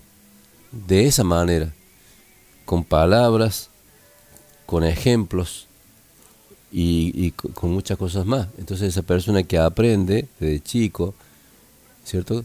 Y es marcado con esa palabra, aun cuando fuere viejo, seguirá luchando contra eso. Acá me recuerda a un testimonio de unos conocidos que tenemos donde la madre, ¿sí? digamos la abuela de este chico, la trataba a la madre de infeliz, toda la vida. Toda la vida la trató de infeliz. Y, y ella creía que era un infeliz, Claro. que no servía para nada hasta que entró el camino de Dios. Y se dio cuenta de que era totalmente feliz. Que era feliz porque tenía una her- hermosa familia, Sí. unos hermosos hijos, unos buenos hijos. Pero lo que es la palabra de una madre, de un padre en la niñez. Impresionante. Cómo lo marca, terrible, mar- lo marca para siempre. Y aún, mira, aún estando en Cristo, este, sigue todavía teniendo una influencia eso. Solamente en Cristo se corta eso, obviamente, a través de- del Espíritu Santo, de la palabra, de una administración. Porque vemos, yo eh, ministro mucha gente de liberación que hemos trabajado muchísimo y, lo, siga haciendo, lo sigo haciendo hasta el día de hoy con mucha gente. Y veo cristianos creyentes con problemas que no he podido superar desde niños, aún estando en Cristo. ¿Cómo se marca eso, no? Tremendo. Por eso acá dice en Proverbio 16, 18 dice así, antes del quebrantamiento es la soberbia. Antes del quebrantamiento es la soberbia. Y antes de la caída la altivez de espíritu. Mejor es humillar el espíritu con los humildes, dice aquí, que repartir despojo con los soberbios. Tremendo, ¿no? Yo elijo ser humilde. Es que en la humildad, es como decimos al principio del programa, Dios le huye al orgulloso, al arrogante, al soberbio, pero enaltece y está cerca del que se humilla, del humilde de corazón. Ahí, cuando usted me... Habíamos buscado una palabra en Santiago 6, si no me equivoco. 4.6. 4.6, que dice, pero Él da mayor gracia. Por esto dice, Dios resiste a los soberbios y da gracia a los humildes. Tan simple como eso. Dice que eh, en los últimos tiempos que estamos ahí, dice que la maldad aumentará tanto que el amor de muchos se enfriará. Pero dice que eh, sobre la maldad esa sobreabundará la gracia.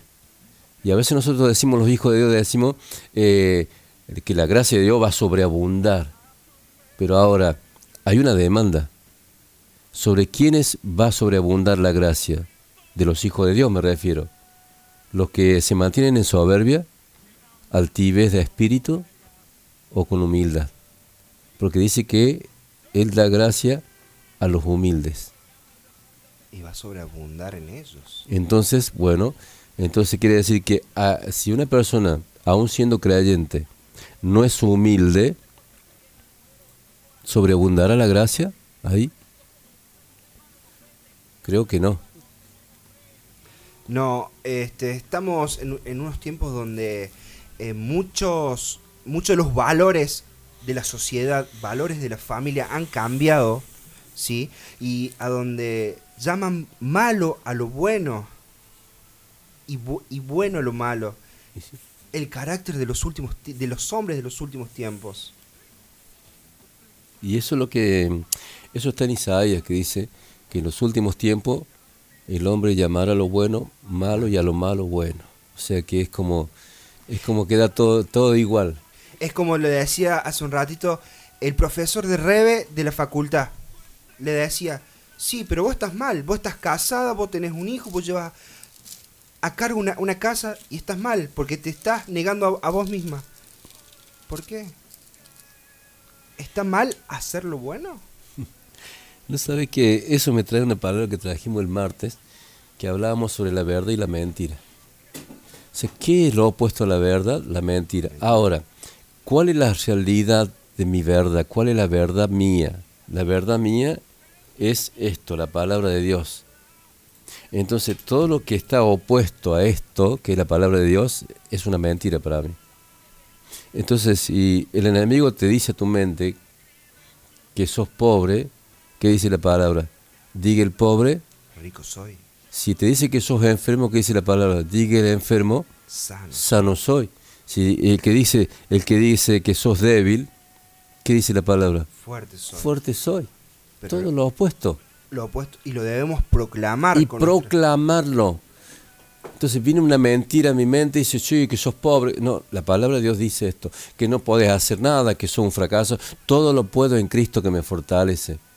No importa lo que esté sucediendo a mi alrededor, yo tengo que proclamar siempre la verdad. Y la verdad es su palabra. Más allá, mira lo que te voy a decir, más allá a veces de mis propios pensamientos y de mis propios sentimientos. Por eso dice la palabra que engañoso es el corazón del hombre y perverso más que todas las cosas. Porque el mismo corazón me puede llevar a un engaño y a creer a la mentira y no a la verdad. Dice la palabra que ellos cambiaron la verdad por la mentira. Qué tremendo. Y, y viste que leíamos el otro día ese Isaías que decía, dice, y, la, en la mentira y en la falsedad nos esconderemos. Entonces no, nosotros tenemos una verdad que es esto. Por eso el orgullo, la vanagloria, la soberbia, la arrogancia, esos son sentimientos malos, terriblemente negativos para el corazón, ¿cierto?, de, de la vida de un creyente. Hoy, eh, nosotros somos creyentes, hijos de Dios, nacidos de nuevo, y entonces tenemos que vencer todo esto, no caminar sobre esto. Tenemos que aprender de la palabra y aprender de Cristo, Jesús que nos dejó el ejemplo. Dice, sean manso y humilde de corazón, como yo, dice el Señor. Aprendan de mí. No dice así, aprendan de mí, dice. Sean manso y humilde de corazón. Fue el mejor ejemplo sobre la faz de la tierra. No pudo haber nada mejor. Eh, yo creo que fue la, no, la semana pasada no, porque no estuvimos, pero la anterior creo que fue que dijimos, Jesús vino al mundo por la palabra, vino como hombre a hacer cumplir la palabra por la palabra. No era otra cosa que eso. Y a veces fallamos. Y fallamos y vemos y nos vamos de, mambo y agarramos, che, pero el hermanito esto, che, pero aquel no, yo quiero vender, por ejemplo, quiero vender más empanadas que él. ¿Y qué hablamos hace un ratito sobre la competencia? Exactamente, sí, sí. Hay que, hay que siempre so- someter todas las cosas a Dios. Todas las cosas someterlas a Dios. ¿Cierto? Todo lo que- dice acá en el Salmo 37 dice esto. 37, 3. Dice, confía en Jehová y haz el bien, y habitarás en la tierra y te apacentarás de la verdad. Deleítate a sí mismo en Jehová, y Él te concederá las peticiones de tu corazón. Encomienda a Jehová tu camino, y confía en Él, y Él hará. Exhibirá tu justicia como la luz, y tu derecho como el mediodía. Guarda silencio ante Jehová, espera en Él, y dice, y no te alteres con motivo del que prospera en su camino, por el hombre que hace maldad. Así, que dice, guarda silencio ante Jehová. Antes que pronuncie una palabra que puede ser destructiva para nosotros mismos o para a quien nos rodea, nuestros hijos, quien, quien está con nosotros, antes de pronunciar una palabra destructiva, dice la palabra del Señor, guarda silencio La famosa... ante Jehová. La famosa eh, una eh, constructiva. Ah, eso me fue de la cabeza, la tengo en la punta de la lengua.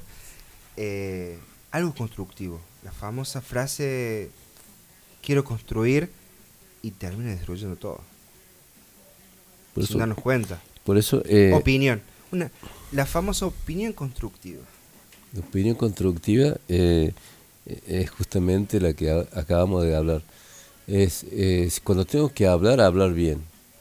Y si estoy, si, no- si estoy enojado, si estoy ofendido, si estoy, eh, digamos, en una mala, una mala actitud en mi corazón, en ese momento es cuando tengo que guardar silencio. Porque la palabra de Dios dice que de la abundancia del corazón habla la boca. y Si estoy enojado, ¿qué va a salir? Palabras de enojo, palabras de, de, de- ¿cómo se llama? Eh, de juicio, palabras de, soberbia. Entonces, cuando estoy enojado, ¿qué tengo que hacer? Guardar silencio ante Jehová y esperar el tiempo oportuno para hablar. Y cuando hablo, tengo que hablar para edificar. Porque Dios nos dio el poder, dice la palabra, para edificar y para derribar. Tenemos poder para edificar y para derribar. Tenemos el poder para plantar y para arrancar los plantados. O sea, entonces tenemos el poder en nuestra lengua. O sea, el mundo espiritual se mueve, se activa a través de la palabra, a través de lo que confesamos. O sea, si yo activo la palabra de Dios por mi boca, ¿qué voy a activar? Que todo el reino de Dios esté a favor de mi vida. Si yo activo, o sea, si yo hablo las palabras conforme a mi, enojo, como dice la palabra que dice que en, el, en el enojo del hombre no actúa la justicia de Dios. Entonces, si yo hablo palabras de- desde el enojo, entonces voy a activar todo lo que está opuesto al reino de Dios. Y eso también me va a acontecer a mí, a mi familia, a mi entorno y a las personas que también puedo amar. Pero no me estoy dando cuenta que puedo hacer daño a esas personas. Exactamente. Hablando de esto, tengo un mensaje lindo, dice, de mucha bendición el programa. Pregunta, ¿decir la verdad sobre una persona? Me refiero a la maldad que opaca casi totalmente lo bueno de esta persona. ¿Es hablar mal? Yo creo que cuando... Es maldecir. eh, Justamente estamos claro, hablando de, claro, de a- claro. hablar mal de otra persona, es maldecir a esa persona. Ahora, dice que si entre sacares lo precioso de la vil serás como mi boca. O sea, si yo quiero que una persona cambie, no voy a resaltar en esa persona lo malo. Ni voy a hablar de esa persona todo lo malo que hace. Porque seguramente que en esa persona, dentro de esa persona, en lo profundo, hay algo bueno. Si entre sacares lo precioso de lo vil, algo bueno debe haber en esa persona. Siempre hay una cosa buena. Exactamente. Entonces tengo que buscar la cosa buena y hacer énfasis en lo bueno, no en lo malo. Hablar lo bueno de esa persona, lo que esa persona tiene de bueno, aunque sea poquito así, pero hablar sobre esa persona, sobre lo bueno que está haciendo, sobre lo bueno que hace.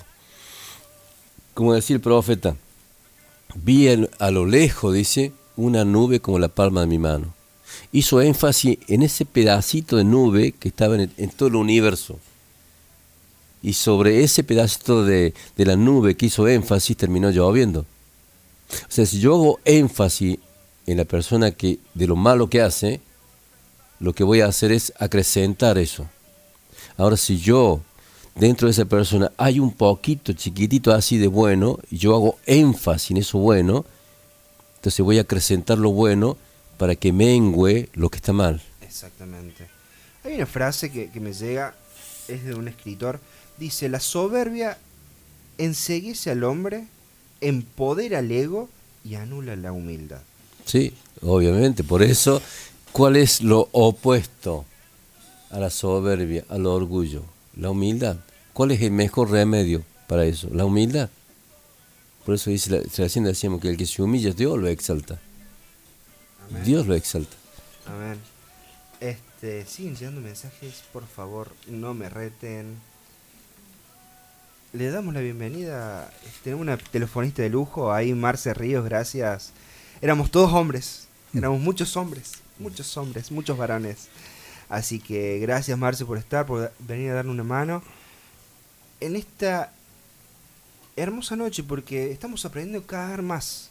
Y, y de poquito vamos hilando cada uno de, de estos estas enseñanzas.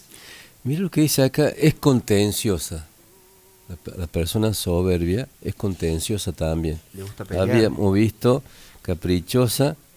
También ah, vamos a ver otro punto que dice que le cuesta creer en la palabra de Dios. Sobe- a, la, a la persona que es soberbia. La incredulidad es producto de la soberbia, es un grado avanzado. Los soberbios se caracterizan por ser y trabajar independiente de Dios. También por creer que en sus propias fuerzas pueden lograr todo y poseer las bendiciones de Dios. Muchas veces la fe no cree, no crece porque hay soberbia en nuestros corazones, porque queremos depender absolutamente de lo que sabemos y nos cuesta descansar en Dios. Sin embargo, debemos entender que Dios no nos va a usar por lo buenos que seamos o porque conozcamos mucho de la Biblia. Dios nos va a usar por su misericordia y por su gracia. La soberbia está en la raíz de todo pecado, en la raíz de toda debilidad, en la raíz de toda de la independencia de Dios. Por tanto, debemos probar nuestro corazón para identificar si existe orgullo en algún área de nuestra vida. Ese es un punto. Después la, la contención, la palabra contenciosa. Dice, Proverbio 13:10, ciertamente la soberbia produce discordia, pero con los prudentes está la sabiduría. Qué tremendo. Porque la persona orgullosa es también contenciosa. Porque para satisfacer las demandas de su orgullo, continuamente trata de probar que está en lo correcto. Siempre está justificándose y discutiendo, con el fin de demostrar que es mejor y superior a cualquier otra persona, especialmente a quienes ve como rivales o que representan una amenaza a sus intereses. Según ellas, sus ideas son las mejores, sus planes son los mejores y todo lo demás para nada sirve. Esta actitud constantemente le pone, la pone en discordia con quienes trabajan o se desenvuelven cerca de ella. La persona orgullosa no acepta que se equivocó, no admite sus errores, por eso es contenciosa. Ya hablamos acerca de lo que es el orgullo. Ahora estudiemos esto, lo que es el espíritu de orgullo. Amén. Que se llama Leviatán. Qué Y tremendo. volvemos Qué al tremendo. principio de todo. Ahí como que cierra el círculo vicioso, este círculo que decís, che, todos los puntos nos llevan al comienzo de todo. Qué tremendo, ¿no? Porque Va- vamos eh, a enumerar cada una de las cualidades. Habíamos dicho que es rencoroso, competitivo, eh, acá está. Autosuficiente, perfeccionista, egoísta, competitiva, rencorosa, caprichosa y ambiciosa. Le cuesta creer en la palabra de Dios, es contenciosa. tenemos 8 o 9 puntos donde cada uno se- analiza y ve, che, contenciosa, rencorosa, sobreexigente, porque decía que era una persona que se sobreexige, tiene un tinte de soberbia. Sí, porque no, no, es como que pasa los límites, pasa los límites, todos los li- cuando uno pasa los límites ya es peligroso. Ahora tengo eh, varios, varias eh, anotaciones que tengo aquí, principios importantes que usted debe conocer. El orgulloso es la raíz de todos los pecados, orgulloso, orgullo es creerse mejor que los demás, la persona orgullosa ultraja a Dios, es abominable, repugnante y ofensiva ante sus ojos. Que, eh, las tres características principales del espíritu de orgullo son la terquedad, la dureza de cerviz y la dureza de corazón. El orgullo es el mayor obstáculo para recibir revelación de la palabra. Hay un sinnúmero de espíritus que se, se- se relacionan con el espíritu de Leviatán, o sea, el orgullo, entre ellos ira, rebelión, mentira e independencia. Si una persona orgullosa no se arrepiente, pasará por situaciones difíciles en su vida. La manera de vencer el orgullo es a través de la humildad y el servicio. Ahí yo me, me vuelvo a tres puntitos que dijo. Eh, dureza de service, dureza de corazón y el primero fue La terquedad. la terquedad. La terquedad, cuando, cuando decimos que una persona es terca, es dura, es cabeza dura. Dureza de service. Es, acá está la service. Exactamente, sí. Dureza de cerviz. eh, la cerviz está eh, eh, por arriba de la cervic, de las de la mm, columna vertebral. Arriba de la columna vertebral está esto que se llama la cerviz.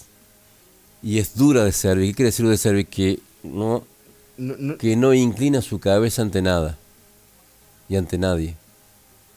O sea, e- ese significa ser duro de cerviz, que es como que no se humilla no ante se nadie. humilla, No, no se inclina. Dura de cerviz. No baja su cabeza. Y Dios le decía al pueblo de Israel en el desierto que eran duros de cerviz.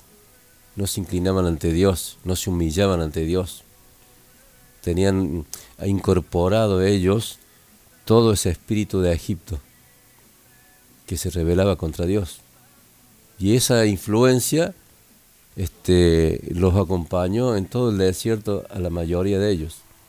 Y nunca jamás doblaron su cerviz, no se humillaron ante Dios, quiere decir, y se conocieron a Dios como Dios. Y se endureció el corazón. Y endurecido tremendamente el corazón, y ese endurecimiento del corazón, digamos, por la terquedad, la terquedad, la dureza de cerviz y la dureza de corazón. ¿La terquedad cuál es? Es la persona terca caprichosa. Caprichosa. Es- hago esto sí o sí, sí o sí, por más que se golpee 20 mil veces contra la pared. Me voy a comprar la moto porque yo me quiero comprar la moto y nadie me va a venir a decir que no me puedo comprar la moto. Y capaz que Dios no quiere que te compre la moto. Exactamente. ¿Y qué pasó? Allá fue a comer pavimento. ¿cierto? Por eso ahí está la terquedad, la dureza de cerviz y la dureza de corazón. Ahí está la dureza de corazón, que una persona ya que ha caído en este tiempo, supongamos, en este tiempo de, de- de la iglesia, es cuando la persona entró en apostasía. La dureza de corazón es cuando ya la persona ha entrado en una apostasía. Y apostata significa no, no, no habla para la gente del mundo, habla para la gente que pertenece a la iglesia. Apostatar significa estar dentro de la iglesia y negar, negar con lo que está viendo con sus ojos, lo que está sintiendo de parte de Dios, negarlo. ¿Cuándo lo niega? Cuando hay dureza de corazón. El corazón se ha endurecido. Ya no hay, no hay, no hay como... Acá hay otro punto que es el Señor nos puede hacer libres del orgullo. Por supuesto que sí. Pasos para, dice acá, pasos para mantenerse libre del orgullo. Acá tengo varios eh, pasajes bíblicos que los voy a ir nombrando para que lo anoten en su casa. Primero, Efesios 6:10 al 18. Ponerse la armadura del Señor. Conocer el significado que encierra cada pieza de la armadura. Es son para estudios esto, por eso lo digo ahí para que la persona lo vaya anotando y después medite en esas palabras. Ponerse la armadura del Señor, Efesios 6, 10 al 18. Conocer su posición en Cristo. Zacarías 3, del 1 al 3. Entender que usted está en Él y Él está en usted. Eh, tercer punto, hacer confesiones y declaraciones positivas. Romanos 10, del 8 al 10. Hacer confesiones y declaraciones positivas, lo que hablamos recién. Su, su palabra hablada tiene poder. 4. Lidiar con el pecado rápidamente. No, que el pecado no se haga un hábito. Eh, esto está en Isaías 59, 2, 59, 2, Romanos 6, 23. No hay, escúchate bien esta palabra, no hay sustituto para el arrepentimiento. El arrepentimiento tiene que ser sí o sí. No hay otra. Señor, me arrepiento de tal y cual cosa. Exactamente, no hay un sustituto, no hay una, eh, ¿cómo que se llama? Una alterna- otra alternativa. 5. Permanecer en la palabra de Dios. Josué 1.8. Permanecer en la palabra de Dios, Josué 1.8. Salmo 1 del 1 al 3. Significa esto leer la Biblia diariamente. 6. Perdonar de inmediato. Perdonar de inmediato. Mateo 18, 32 al 35. Desarrollar el perdón como un estilo de vida. 7. Crucificar la carne. Gálatas 5, 24 al 25. Gálatas 5, 24 al 25. Romanos 6, 16. No puede permitir que ningún demonio controle su carne. Ningún demonio puede controlar la carne. ¿Por qué? Porque para cada obra de la carne hay un demonio. Amén. Para cada obra de la carne hay un demonio que está dispuesto a tomar esa carne. 8. Alabar y adorar al Señor. Esto está en el Salmo 150. 9. Ser agradecidos. Esto está en el Salmo 100. Compartir. Esto está en Hebreos 10.24. Hebreos 10.24. Eclesiastés 4.12. Mantener el fruto del Espíritu Santo. Gálatas 5, 16 al 26. Poner su hogar en orden divino. A- ordenar la casa. El orden, es como dice el, el pastor Aguirre. Orden más limpieza Bendición. igual a bendición. Amén. Eso también es irreversible. Orden y limpieza igual a bendición. Poner su hogar en orden. Efesios 5, 21 al 33. Al, amarás al Señor y a sus hijos.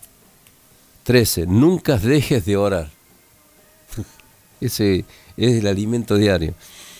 Nunca dejar de orar. Primera de Juan 5, 14 al 15. Primera de Tesalonicenses 5, 17. Le dejo un montón de tareas. Estoy dejando un montón de un, tareas. un montón de tareas. Acá dicen, pueden ir un poquito más despacio los versículos, por favor. Chicos, para todos, la audiencia, lo pueden volver a escuchar a todo est- este, este estudio a través de Spotify. Nos buscan como Libertad en la Red y cada uno de los estudios lo pueden volver a vivir. Así que... Me no queda se un solo punto. Dejar de orar. Bueno, no dejar de orar nunca. Primera de Juan 5, 14, 15. Primera de Tesalonicenses 5, 17. Romanos 8, 26 y 27. Y el último dice acá, el punto 14, vivir en santidad. Primera de Juan 3, del 1 al 3. Y Deuteronomio 10, versículos 2 y 13. Consagrarse completamente para Dios. Amén.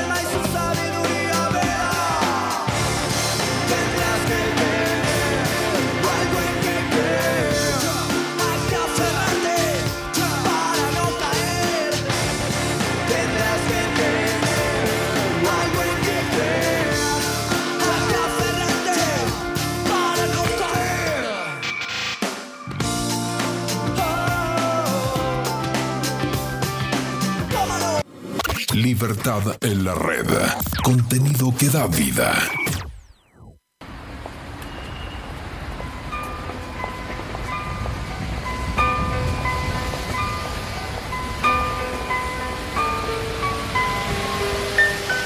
Ah, Él de regreso a casa, nada le preocupa, aún sabiendo lo que pasa. El vago, cabizbajo abajo, ojeando un catálogo. La eres digital, pero él sigue en análogo. Yeah, mira joya diamante, sonríe porque todo puede ser igual que antes. De camino a casa, un hombre con un megáfono que dice cosecha lo que siembra con sus manos. Le pasa un tratado, lo arruga en los bolsillos. Como que nada pasa, termina el último cigarrillo. Llega a casa, olvida que anda sin llave. Toca la puerta y su mujer abre en un tono grave. Dice que esta no fue la vida que tú me prometiste. Mis amigas la pasan bien, yo y mi peluche triste. Tranquila mujer, las cosas deben de cambiar. Ya vivimos los depósitos, no quieren sacar. Jessica tiene su casa y lo que necesita. Rosa en el salón, por eso siempre está bonita. Él sabe que esto no fue lo que había planeado. Tiene que comer lo que aparezca, no lo deseado. Va a la habitación, prepara el 357. Piensa en el pasado, mucho más en el presente. Por lo que pasa, tiene una esposa que lo ama. Se abrazan y terminan contento en la cama. Sale y... sunlight y en la calle nadie observa los detalles. Se trastorna.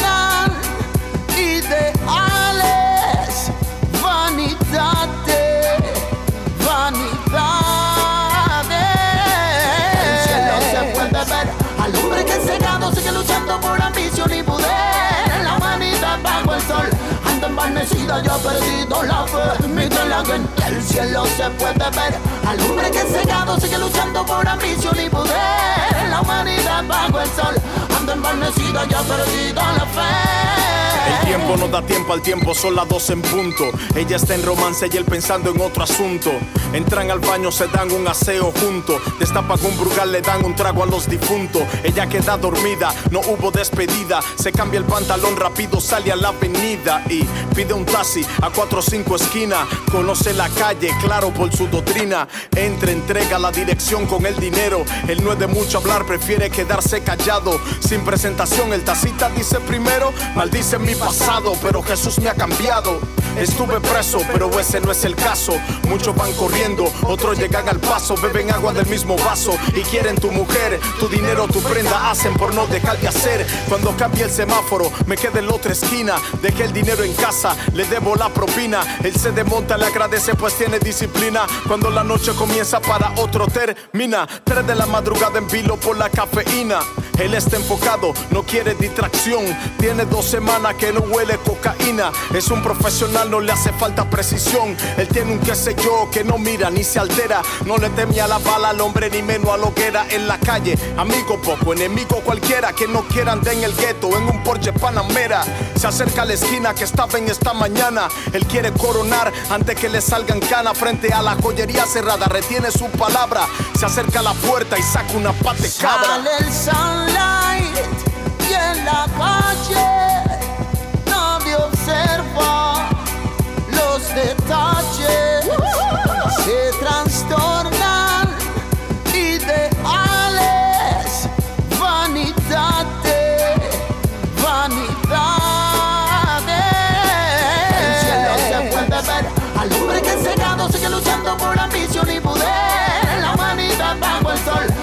anda envanecida, ya ha perdido la fe. Mírenla que el cielo se puede ver al hombre que cegado sigue luchando por ambición y poder. La humanidad bajo el sol anda envanecida, ya ha perdido la fe. Se combinan las alarmas, la sirena, la policía grita en el parlante llegando a la escena. Sale corriendo por la puerta trasera, dobla la esquina para que nadie le viera. Aunque nervioso, pues no sabe qué le espera un policía que le note extraño desde la otra acera. Saca el 357 y sin pensar dispara. Y el policía para que no sospechara. No le mira la cara, corre por el callejón. Tira la pistola caliente en un zafacón. Ah. Intenta pasar desapercibido cuando siente que no puede caminar porque está herido. Se desangra, cojeando varias cuadras. Exhausto se detiene para hacer una llamada. Ella lo coge y le grita: ¿Por qué no estás conmigo? Me duele la cabeza, el sueño no lo consigo. Perdona, reconozco que te hostigo. Sabe que mi corazón lo comparto contigo. Pero, mujer tranquila, salí a cumplir tu sueño. Porque eres lo más grande que este mundo tan pequeño. Te llevo prenda, pagaremos la renta. Te llevaré al pues quiero que esté contenta. En el jean que me quité, dejé un par de papeleta. Voy por un taxi, mami, espérame despierta. Llegan los policías y en su lecho lo acorralan. Pendiente al botín, lo perforan, pero a bala. Ella escucha todos los disparos, lo casquillo. Asustada coge el pantalón y busca en el bolsillo. De casualidad, saca un papel arrugado. Cuando lo mira, se da cuenta de que es un tratado. Lo leyó y lo que leyó le había impactado. De que todo es vanidad bajo el sol tenía grabado. Vanidad de vanidades, dijo el predicador. Vanidad de vanidades, todo es vanidad. Generaciones va y generaciones viene, mas la tierra siempre permanece. No os hagáis tesoros en la tierra, donde la polilla y el orín corrompen, y donde ladrones minan y hurtan, sino haceos tesoros en los cielos, donde ni la polilla ni el orín corrompen, y donde ladrones no minan ni hurtan. Yeah. El señor Pérez, Matamba en el coro, El mensajero del león. LP Estudios, almas, porque hay almas que salvar. Yeah, Yeah,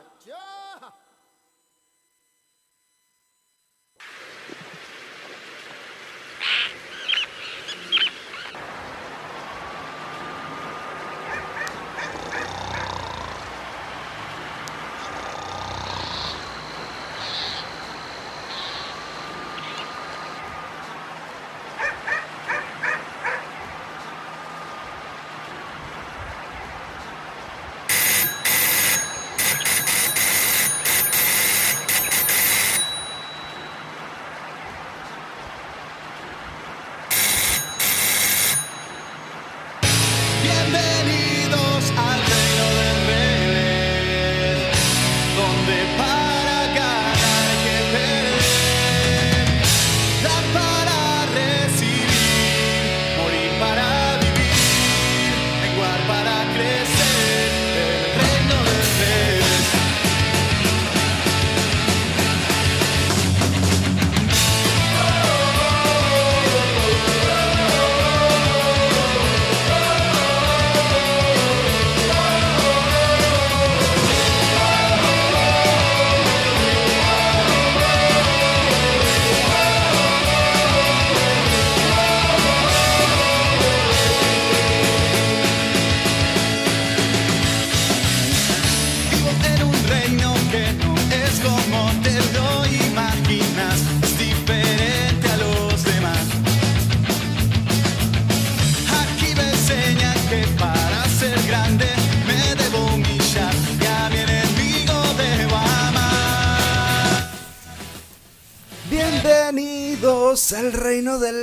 Sí, señor, estamos escuchando a corto plazo. Estamos en un mundo del revés.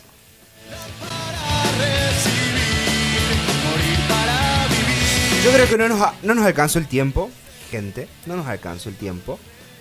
Eh, hoy vamos a cerrar con la soberbia. Eh, la semana que viene vamos a tocar el siguiente punto que va a ser la avaricia. Pero, ¿cómo cerramos hoy con la soberbia?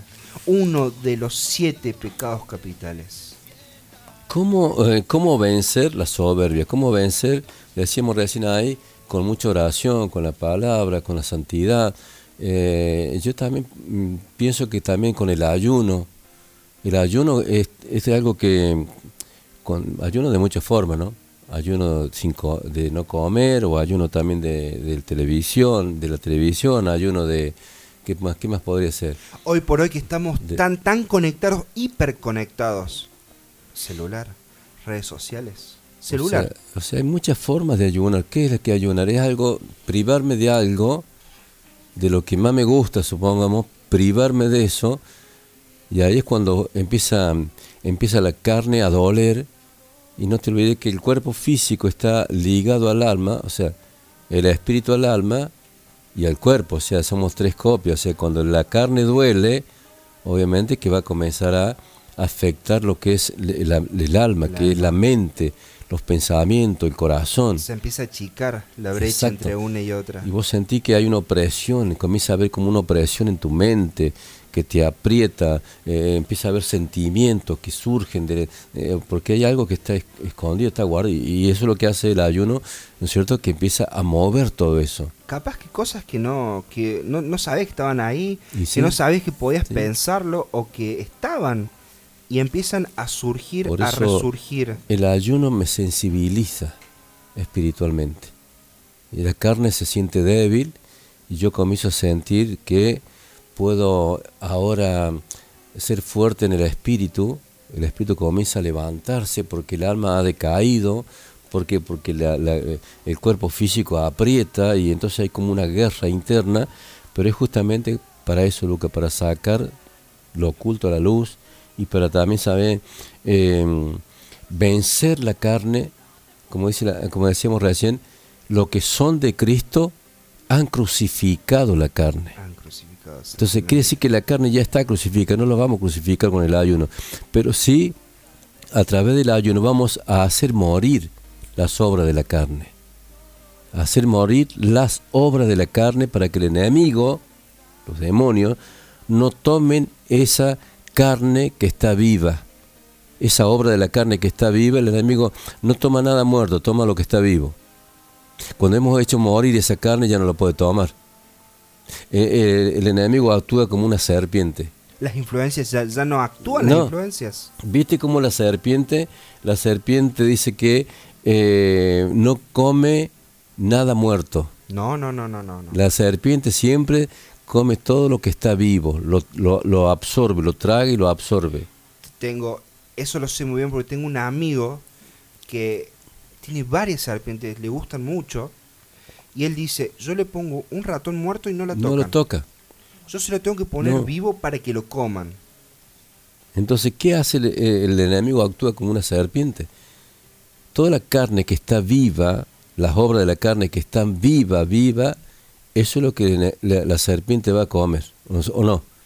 Eso es lo que va a comer. Ahora, cuando esa carne o esa obra de la carne ha muerto a causa del ayuno, a causa de la oración, a causa de la santidad, a causa de la consagración, ¿cierto? Cuando eso, el enemigo no puede tomar nada de eso. Por eso Jesús dijo en una ocasión, dice, el príncipe de este mundo ya viene, pero nada tiene de mí. Porque la carne de Jesús, toda su carne, su alma, toda su vida, estaba sujeta al Padre, en obediencia y, uno, y en humildad. Por eso dice, aprendan de mí, que soy manso y humilde de corazón. Por eso el enemigo no podía tomar nada de su corazón. No había nada de su carne que él podía tomar. Y volvemos a lo que dijimos en un comienzo. Aprendan de mí que soy humilde y manso de corazón. Y manso de corazón. ¿Cómo llegamos a eso? Una de las formas de llegar, gente, ayuno y oración. Castiguemos nuestra carne. Castigar la carne, ayuno, oración, la palabra. Entonces vos, vos te das cuenta cómo eh, yo he entrado en ayunos largos así y he, sentido la sensibilidad del espíritu. Vos te va, parece una cosa de locos. Vos te, te estás sentado o en tu cama y, y- y es como que tu carne está débil, pero tu espíritu te lleva a orar. Es como una atracción de orar. Y sentí como que el espíritu, yo lo he sentido, como el espíritu se, se hace tan sensible que busca, busca, busca la comunión con Dios, una cosa impresionante. He sentido a veces hasta que mi espíritu ha querido eh, eh, subirse de mi cuerpo.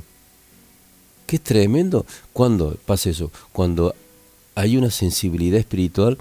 ¿Cuándo hay una sensibilidad espiritual? Cuando la carne ha muerto. Cuando la carne ha menguado. Cuando el espíritu ahí comienza a surgir. Por eso es necesario para este espíritu de orgullo, de soberbia, de arrogancia, de terquedad, dura de servir, oración, palabra, ayuno, consagración, santidad. Amén. Amén. Y con esto queremos cerrar y elevar un- una oración a Dios. La soberbia está dentro del pueblo. Está. La, la tenemos que quebrantar cada día, gente. Tenemos que eso, doblegar la carne. O sea, el espíritu del hombre, unido al Espíritu Santo, tiene la autoridad y tiene el poder sujetar la carne. Por eso David decía esto, alma mía, alaba a Jehová. Él ordenaba a su alma que le alabe a Jehová. Por más que no quisiera, él le obligaba a la, carne, al alma, que le alabe Jehová. Y hay otra palabra que también dice, ¿por qué te abates, alma mía, y te turbas dentro de mí?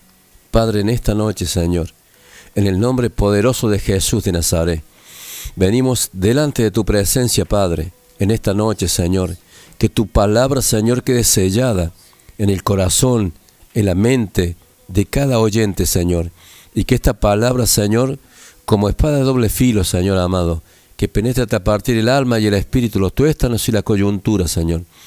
Y que esa palabra no vuelva vacía a ti, Señor, sino que vuelva con el fruto conforme para la cual tú las has enviado en esta noche, Padre. En el nombre de Jesucristo, Padre, yo tomo autoridad en tu nombre, Señor, en esta noche y ato todo espíritu inmundo que quiera perturbar la mente, que quiera perturbar el corazón en esta noche en el nombre de Jesús. Y ahora, Padre Santo, como dice tu palabra también, de aquel, aquellos pájaros que revolotean sobre la cabeza, que no hagan nido en esa cabeza, en esa mente y en ese corazón, sino que la palabra, Señor, caiga en una tierra fértil y que pueda producir fruto a ciento por uno, Señor. En el nombre de Jesucristo, Padre.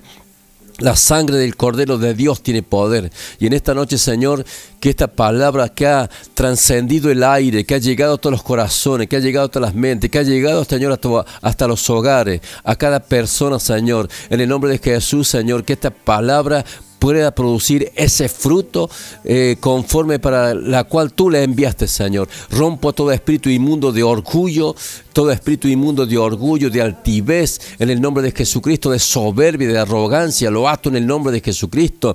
Todo espíritu que se revela contra Dios, en el nombre de Jesucristo, lo ato y lo echo fuera ahora en el nombre de Jesús de Nazaret. Toda dureza de corazón. En el nombre de Jesucristo, Señor, envía ahora, Padre, el poder de tu Espíritu Santo como agua fresca, Señor, para ablandar ese corazón de piedra, Señor, y poner un corazón de carne, un corazón que pueda sentir, que pueda amar, que pueda perdonar. En el nombre de Jesucristo, Padre Santo, nos volvemos en contra de toda rebelión, de todo orgullo. En el nombre de Jesucristo, Padre, lo atamos y lo echamos fuera en el nombre de Jesús de Nazaret, Padre. Ahora y para tu gloria, Padre, por el poder de la sangre de Cristo, Señor, rompemos toda rompemos toda oposición ahora, en el nombre poderoso de Jesús, Padre, y para tu gloria, Padre Santo. En esta noche, Señor, una noche de victoria, Padre, donde sabemos, Señor, que la oración eficaz de justo puede y mucho, Señor. Y en esta noche, Padre Santo, por tu palabra y en el poder de tu Espíritu, Señor, comienza a entrar, Señor, en cada hogar. Sacando toda división, todo enojo, toda ira, toda contienda, Padre. En el nombre de Jesús, Señor. Comienza ahora, Señor, a restaurar los corazones. Comienza a, a restaurar las relaciones, Señor, entre Padre e Hijo, Padre hijos y padres, entre matrimonios, entre parientes, entre amigos, entre compañeros de trabajo, entre también compañeros de batalla dentro de la iglesia, Señor, en el servicio, Señor. Comienza a restaurar las relaciones rotas, Padre Santo. En el nombre de Jesús de Nazaret, a, a ti confiamos nuestra vida, a ti confiamos nuestra familia, a ti confiamos, Señor, todo lo que tenemos y lo que somos, Señor. En el nombre de Jesucristo, tu palabra dice, Señor, si tú no edificas la casa, en vano trabajan los edificadores. Si, tú no, si tú no guardas la casa, en vano trabaja y vela la guardia, dice tu palabra, Señor. Por eso en ti confiamos, Señor, para que tú guardes nuestras vidas, para que tú guardes nuestro trabajo, nuestro hogar, para que tú guardes nuestra familia, nuestros hijos, nuestros seres queridos. En el nombre de Jesús, Señor, para que tú guardes nuestros compañeros de batalla, Señor.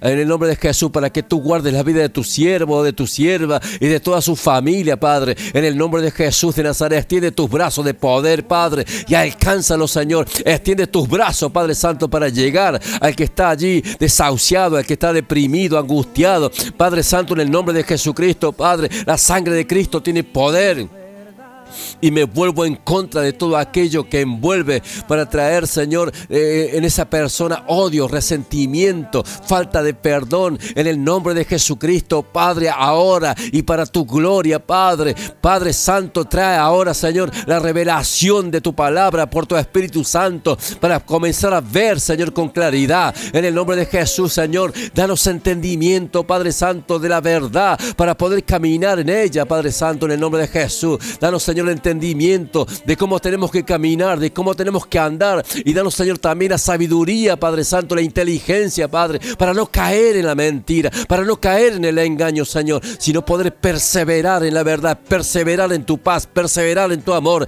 perseverar en la santidad, en el nombre poderoso de Jesús y para tu gloria. En esta noche declaro libertad, declaro que se rompen las cadenas, que se rompen las ataduras las ligaduras, en el nombre de Jesús de Nazaret, para tu gloria, Padre, en esta noche declaramos y decretamos, Señor. Decretamos y declaramos por tu palabra que hay libertad. Declaramos, Señor, que hay bendición. Declaramos, Señor, que se han roto las cadenas. Declaramos, Señor, que todo orgullo ahora, Señor, es puesto, Señor, en evidencia. Todo espíritu de orgullo es puesto en evidencia en el nombre de Jesucristo. Y por eso lo atamos y lo echamos fuera y declaramos, Señor, en el nombre de Jesús. Declaramos libertad, Señor. Declaramos que las cadenas se han roto ya, Padre, en el nombre de Jesús de Nazaret. La sangre de Cristo tiene poder. Saca, Señor, ahora en el nombre de Jesús toda altivez de ojos, toda altivez de espíritu, en el nombre de Jesús de Nazaret, toda rebelión, toda arrogancia, Padre, en el nombre de Jesús. La ponemos debajo de tus pies, Padre Santo, en el nombre de Jesús. Y ahora, Señor Santo, ayúdanos y enséñanos, Padre, a ser humildes, a humillarnos, Señor, a aprender la obediencia y a sujetarnos, Señor, en el nombre de Jesús de Nazaret, para tu gloria, Padre, por tu palabra, Señor, amado mío. Rompo ahora y deshago toda obra del enemigo.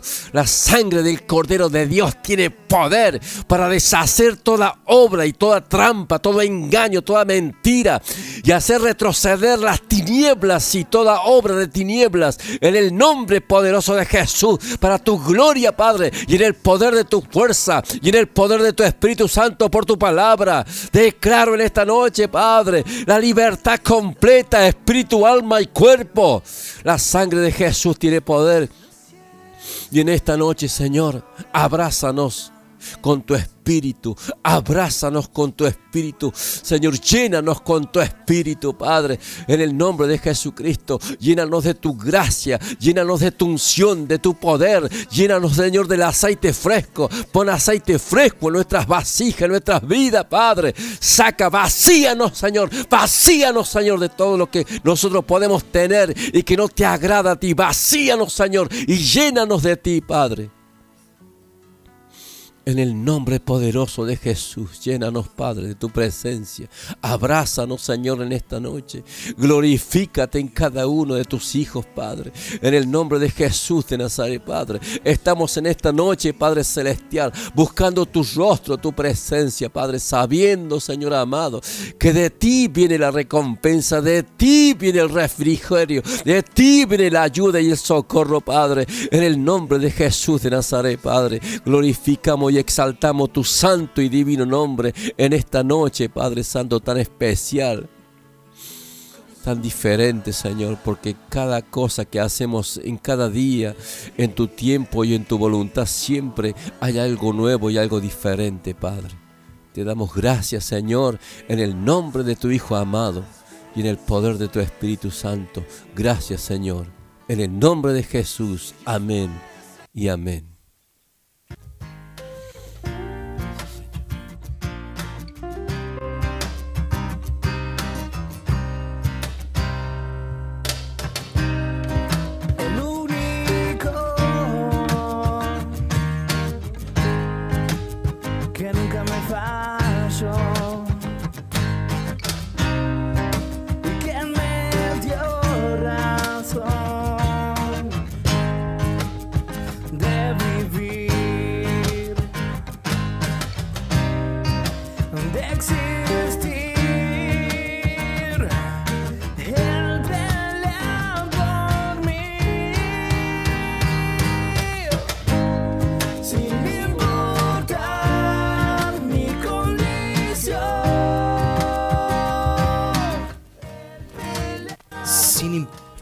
Sin importar tu condición, Él pelea por vos cada día.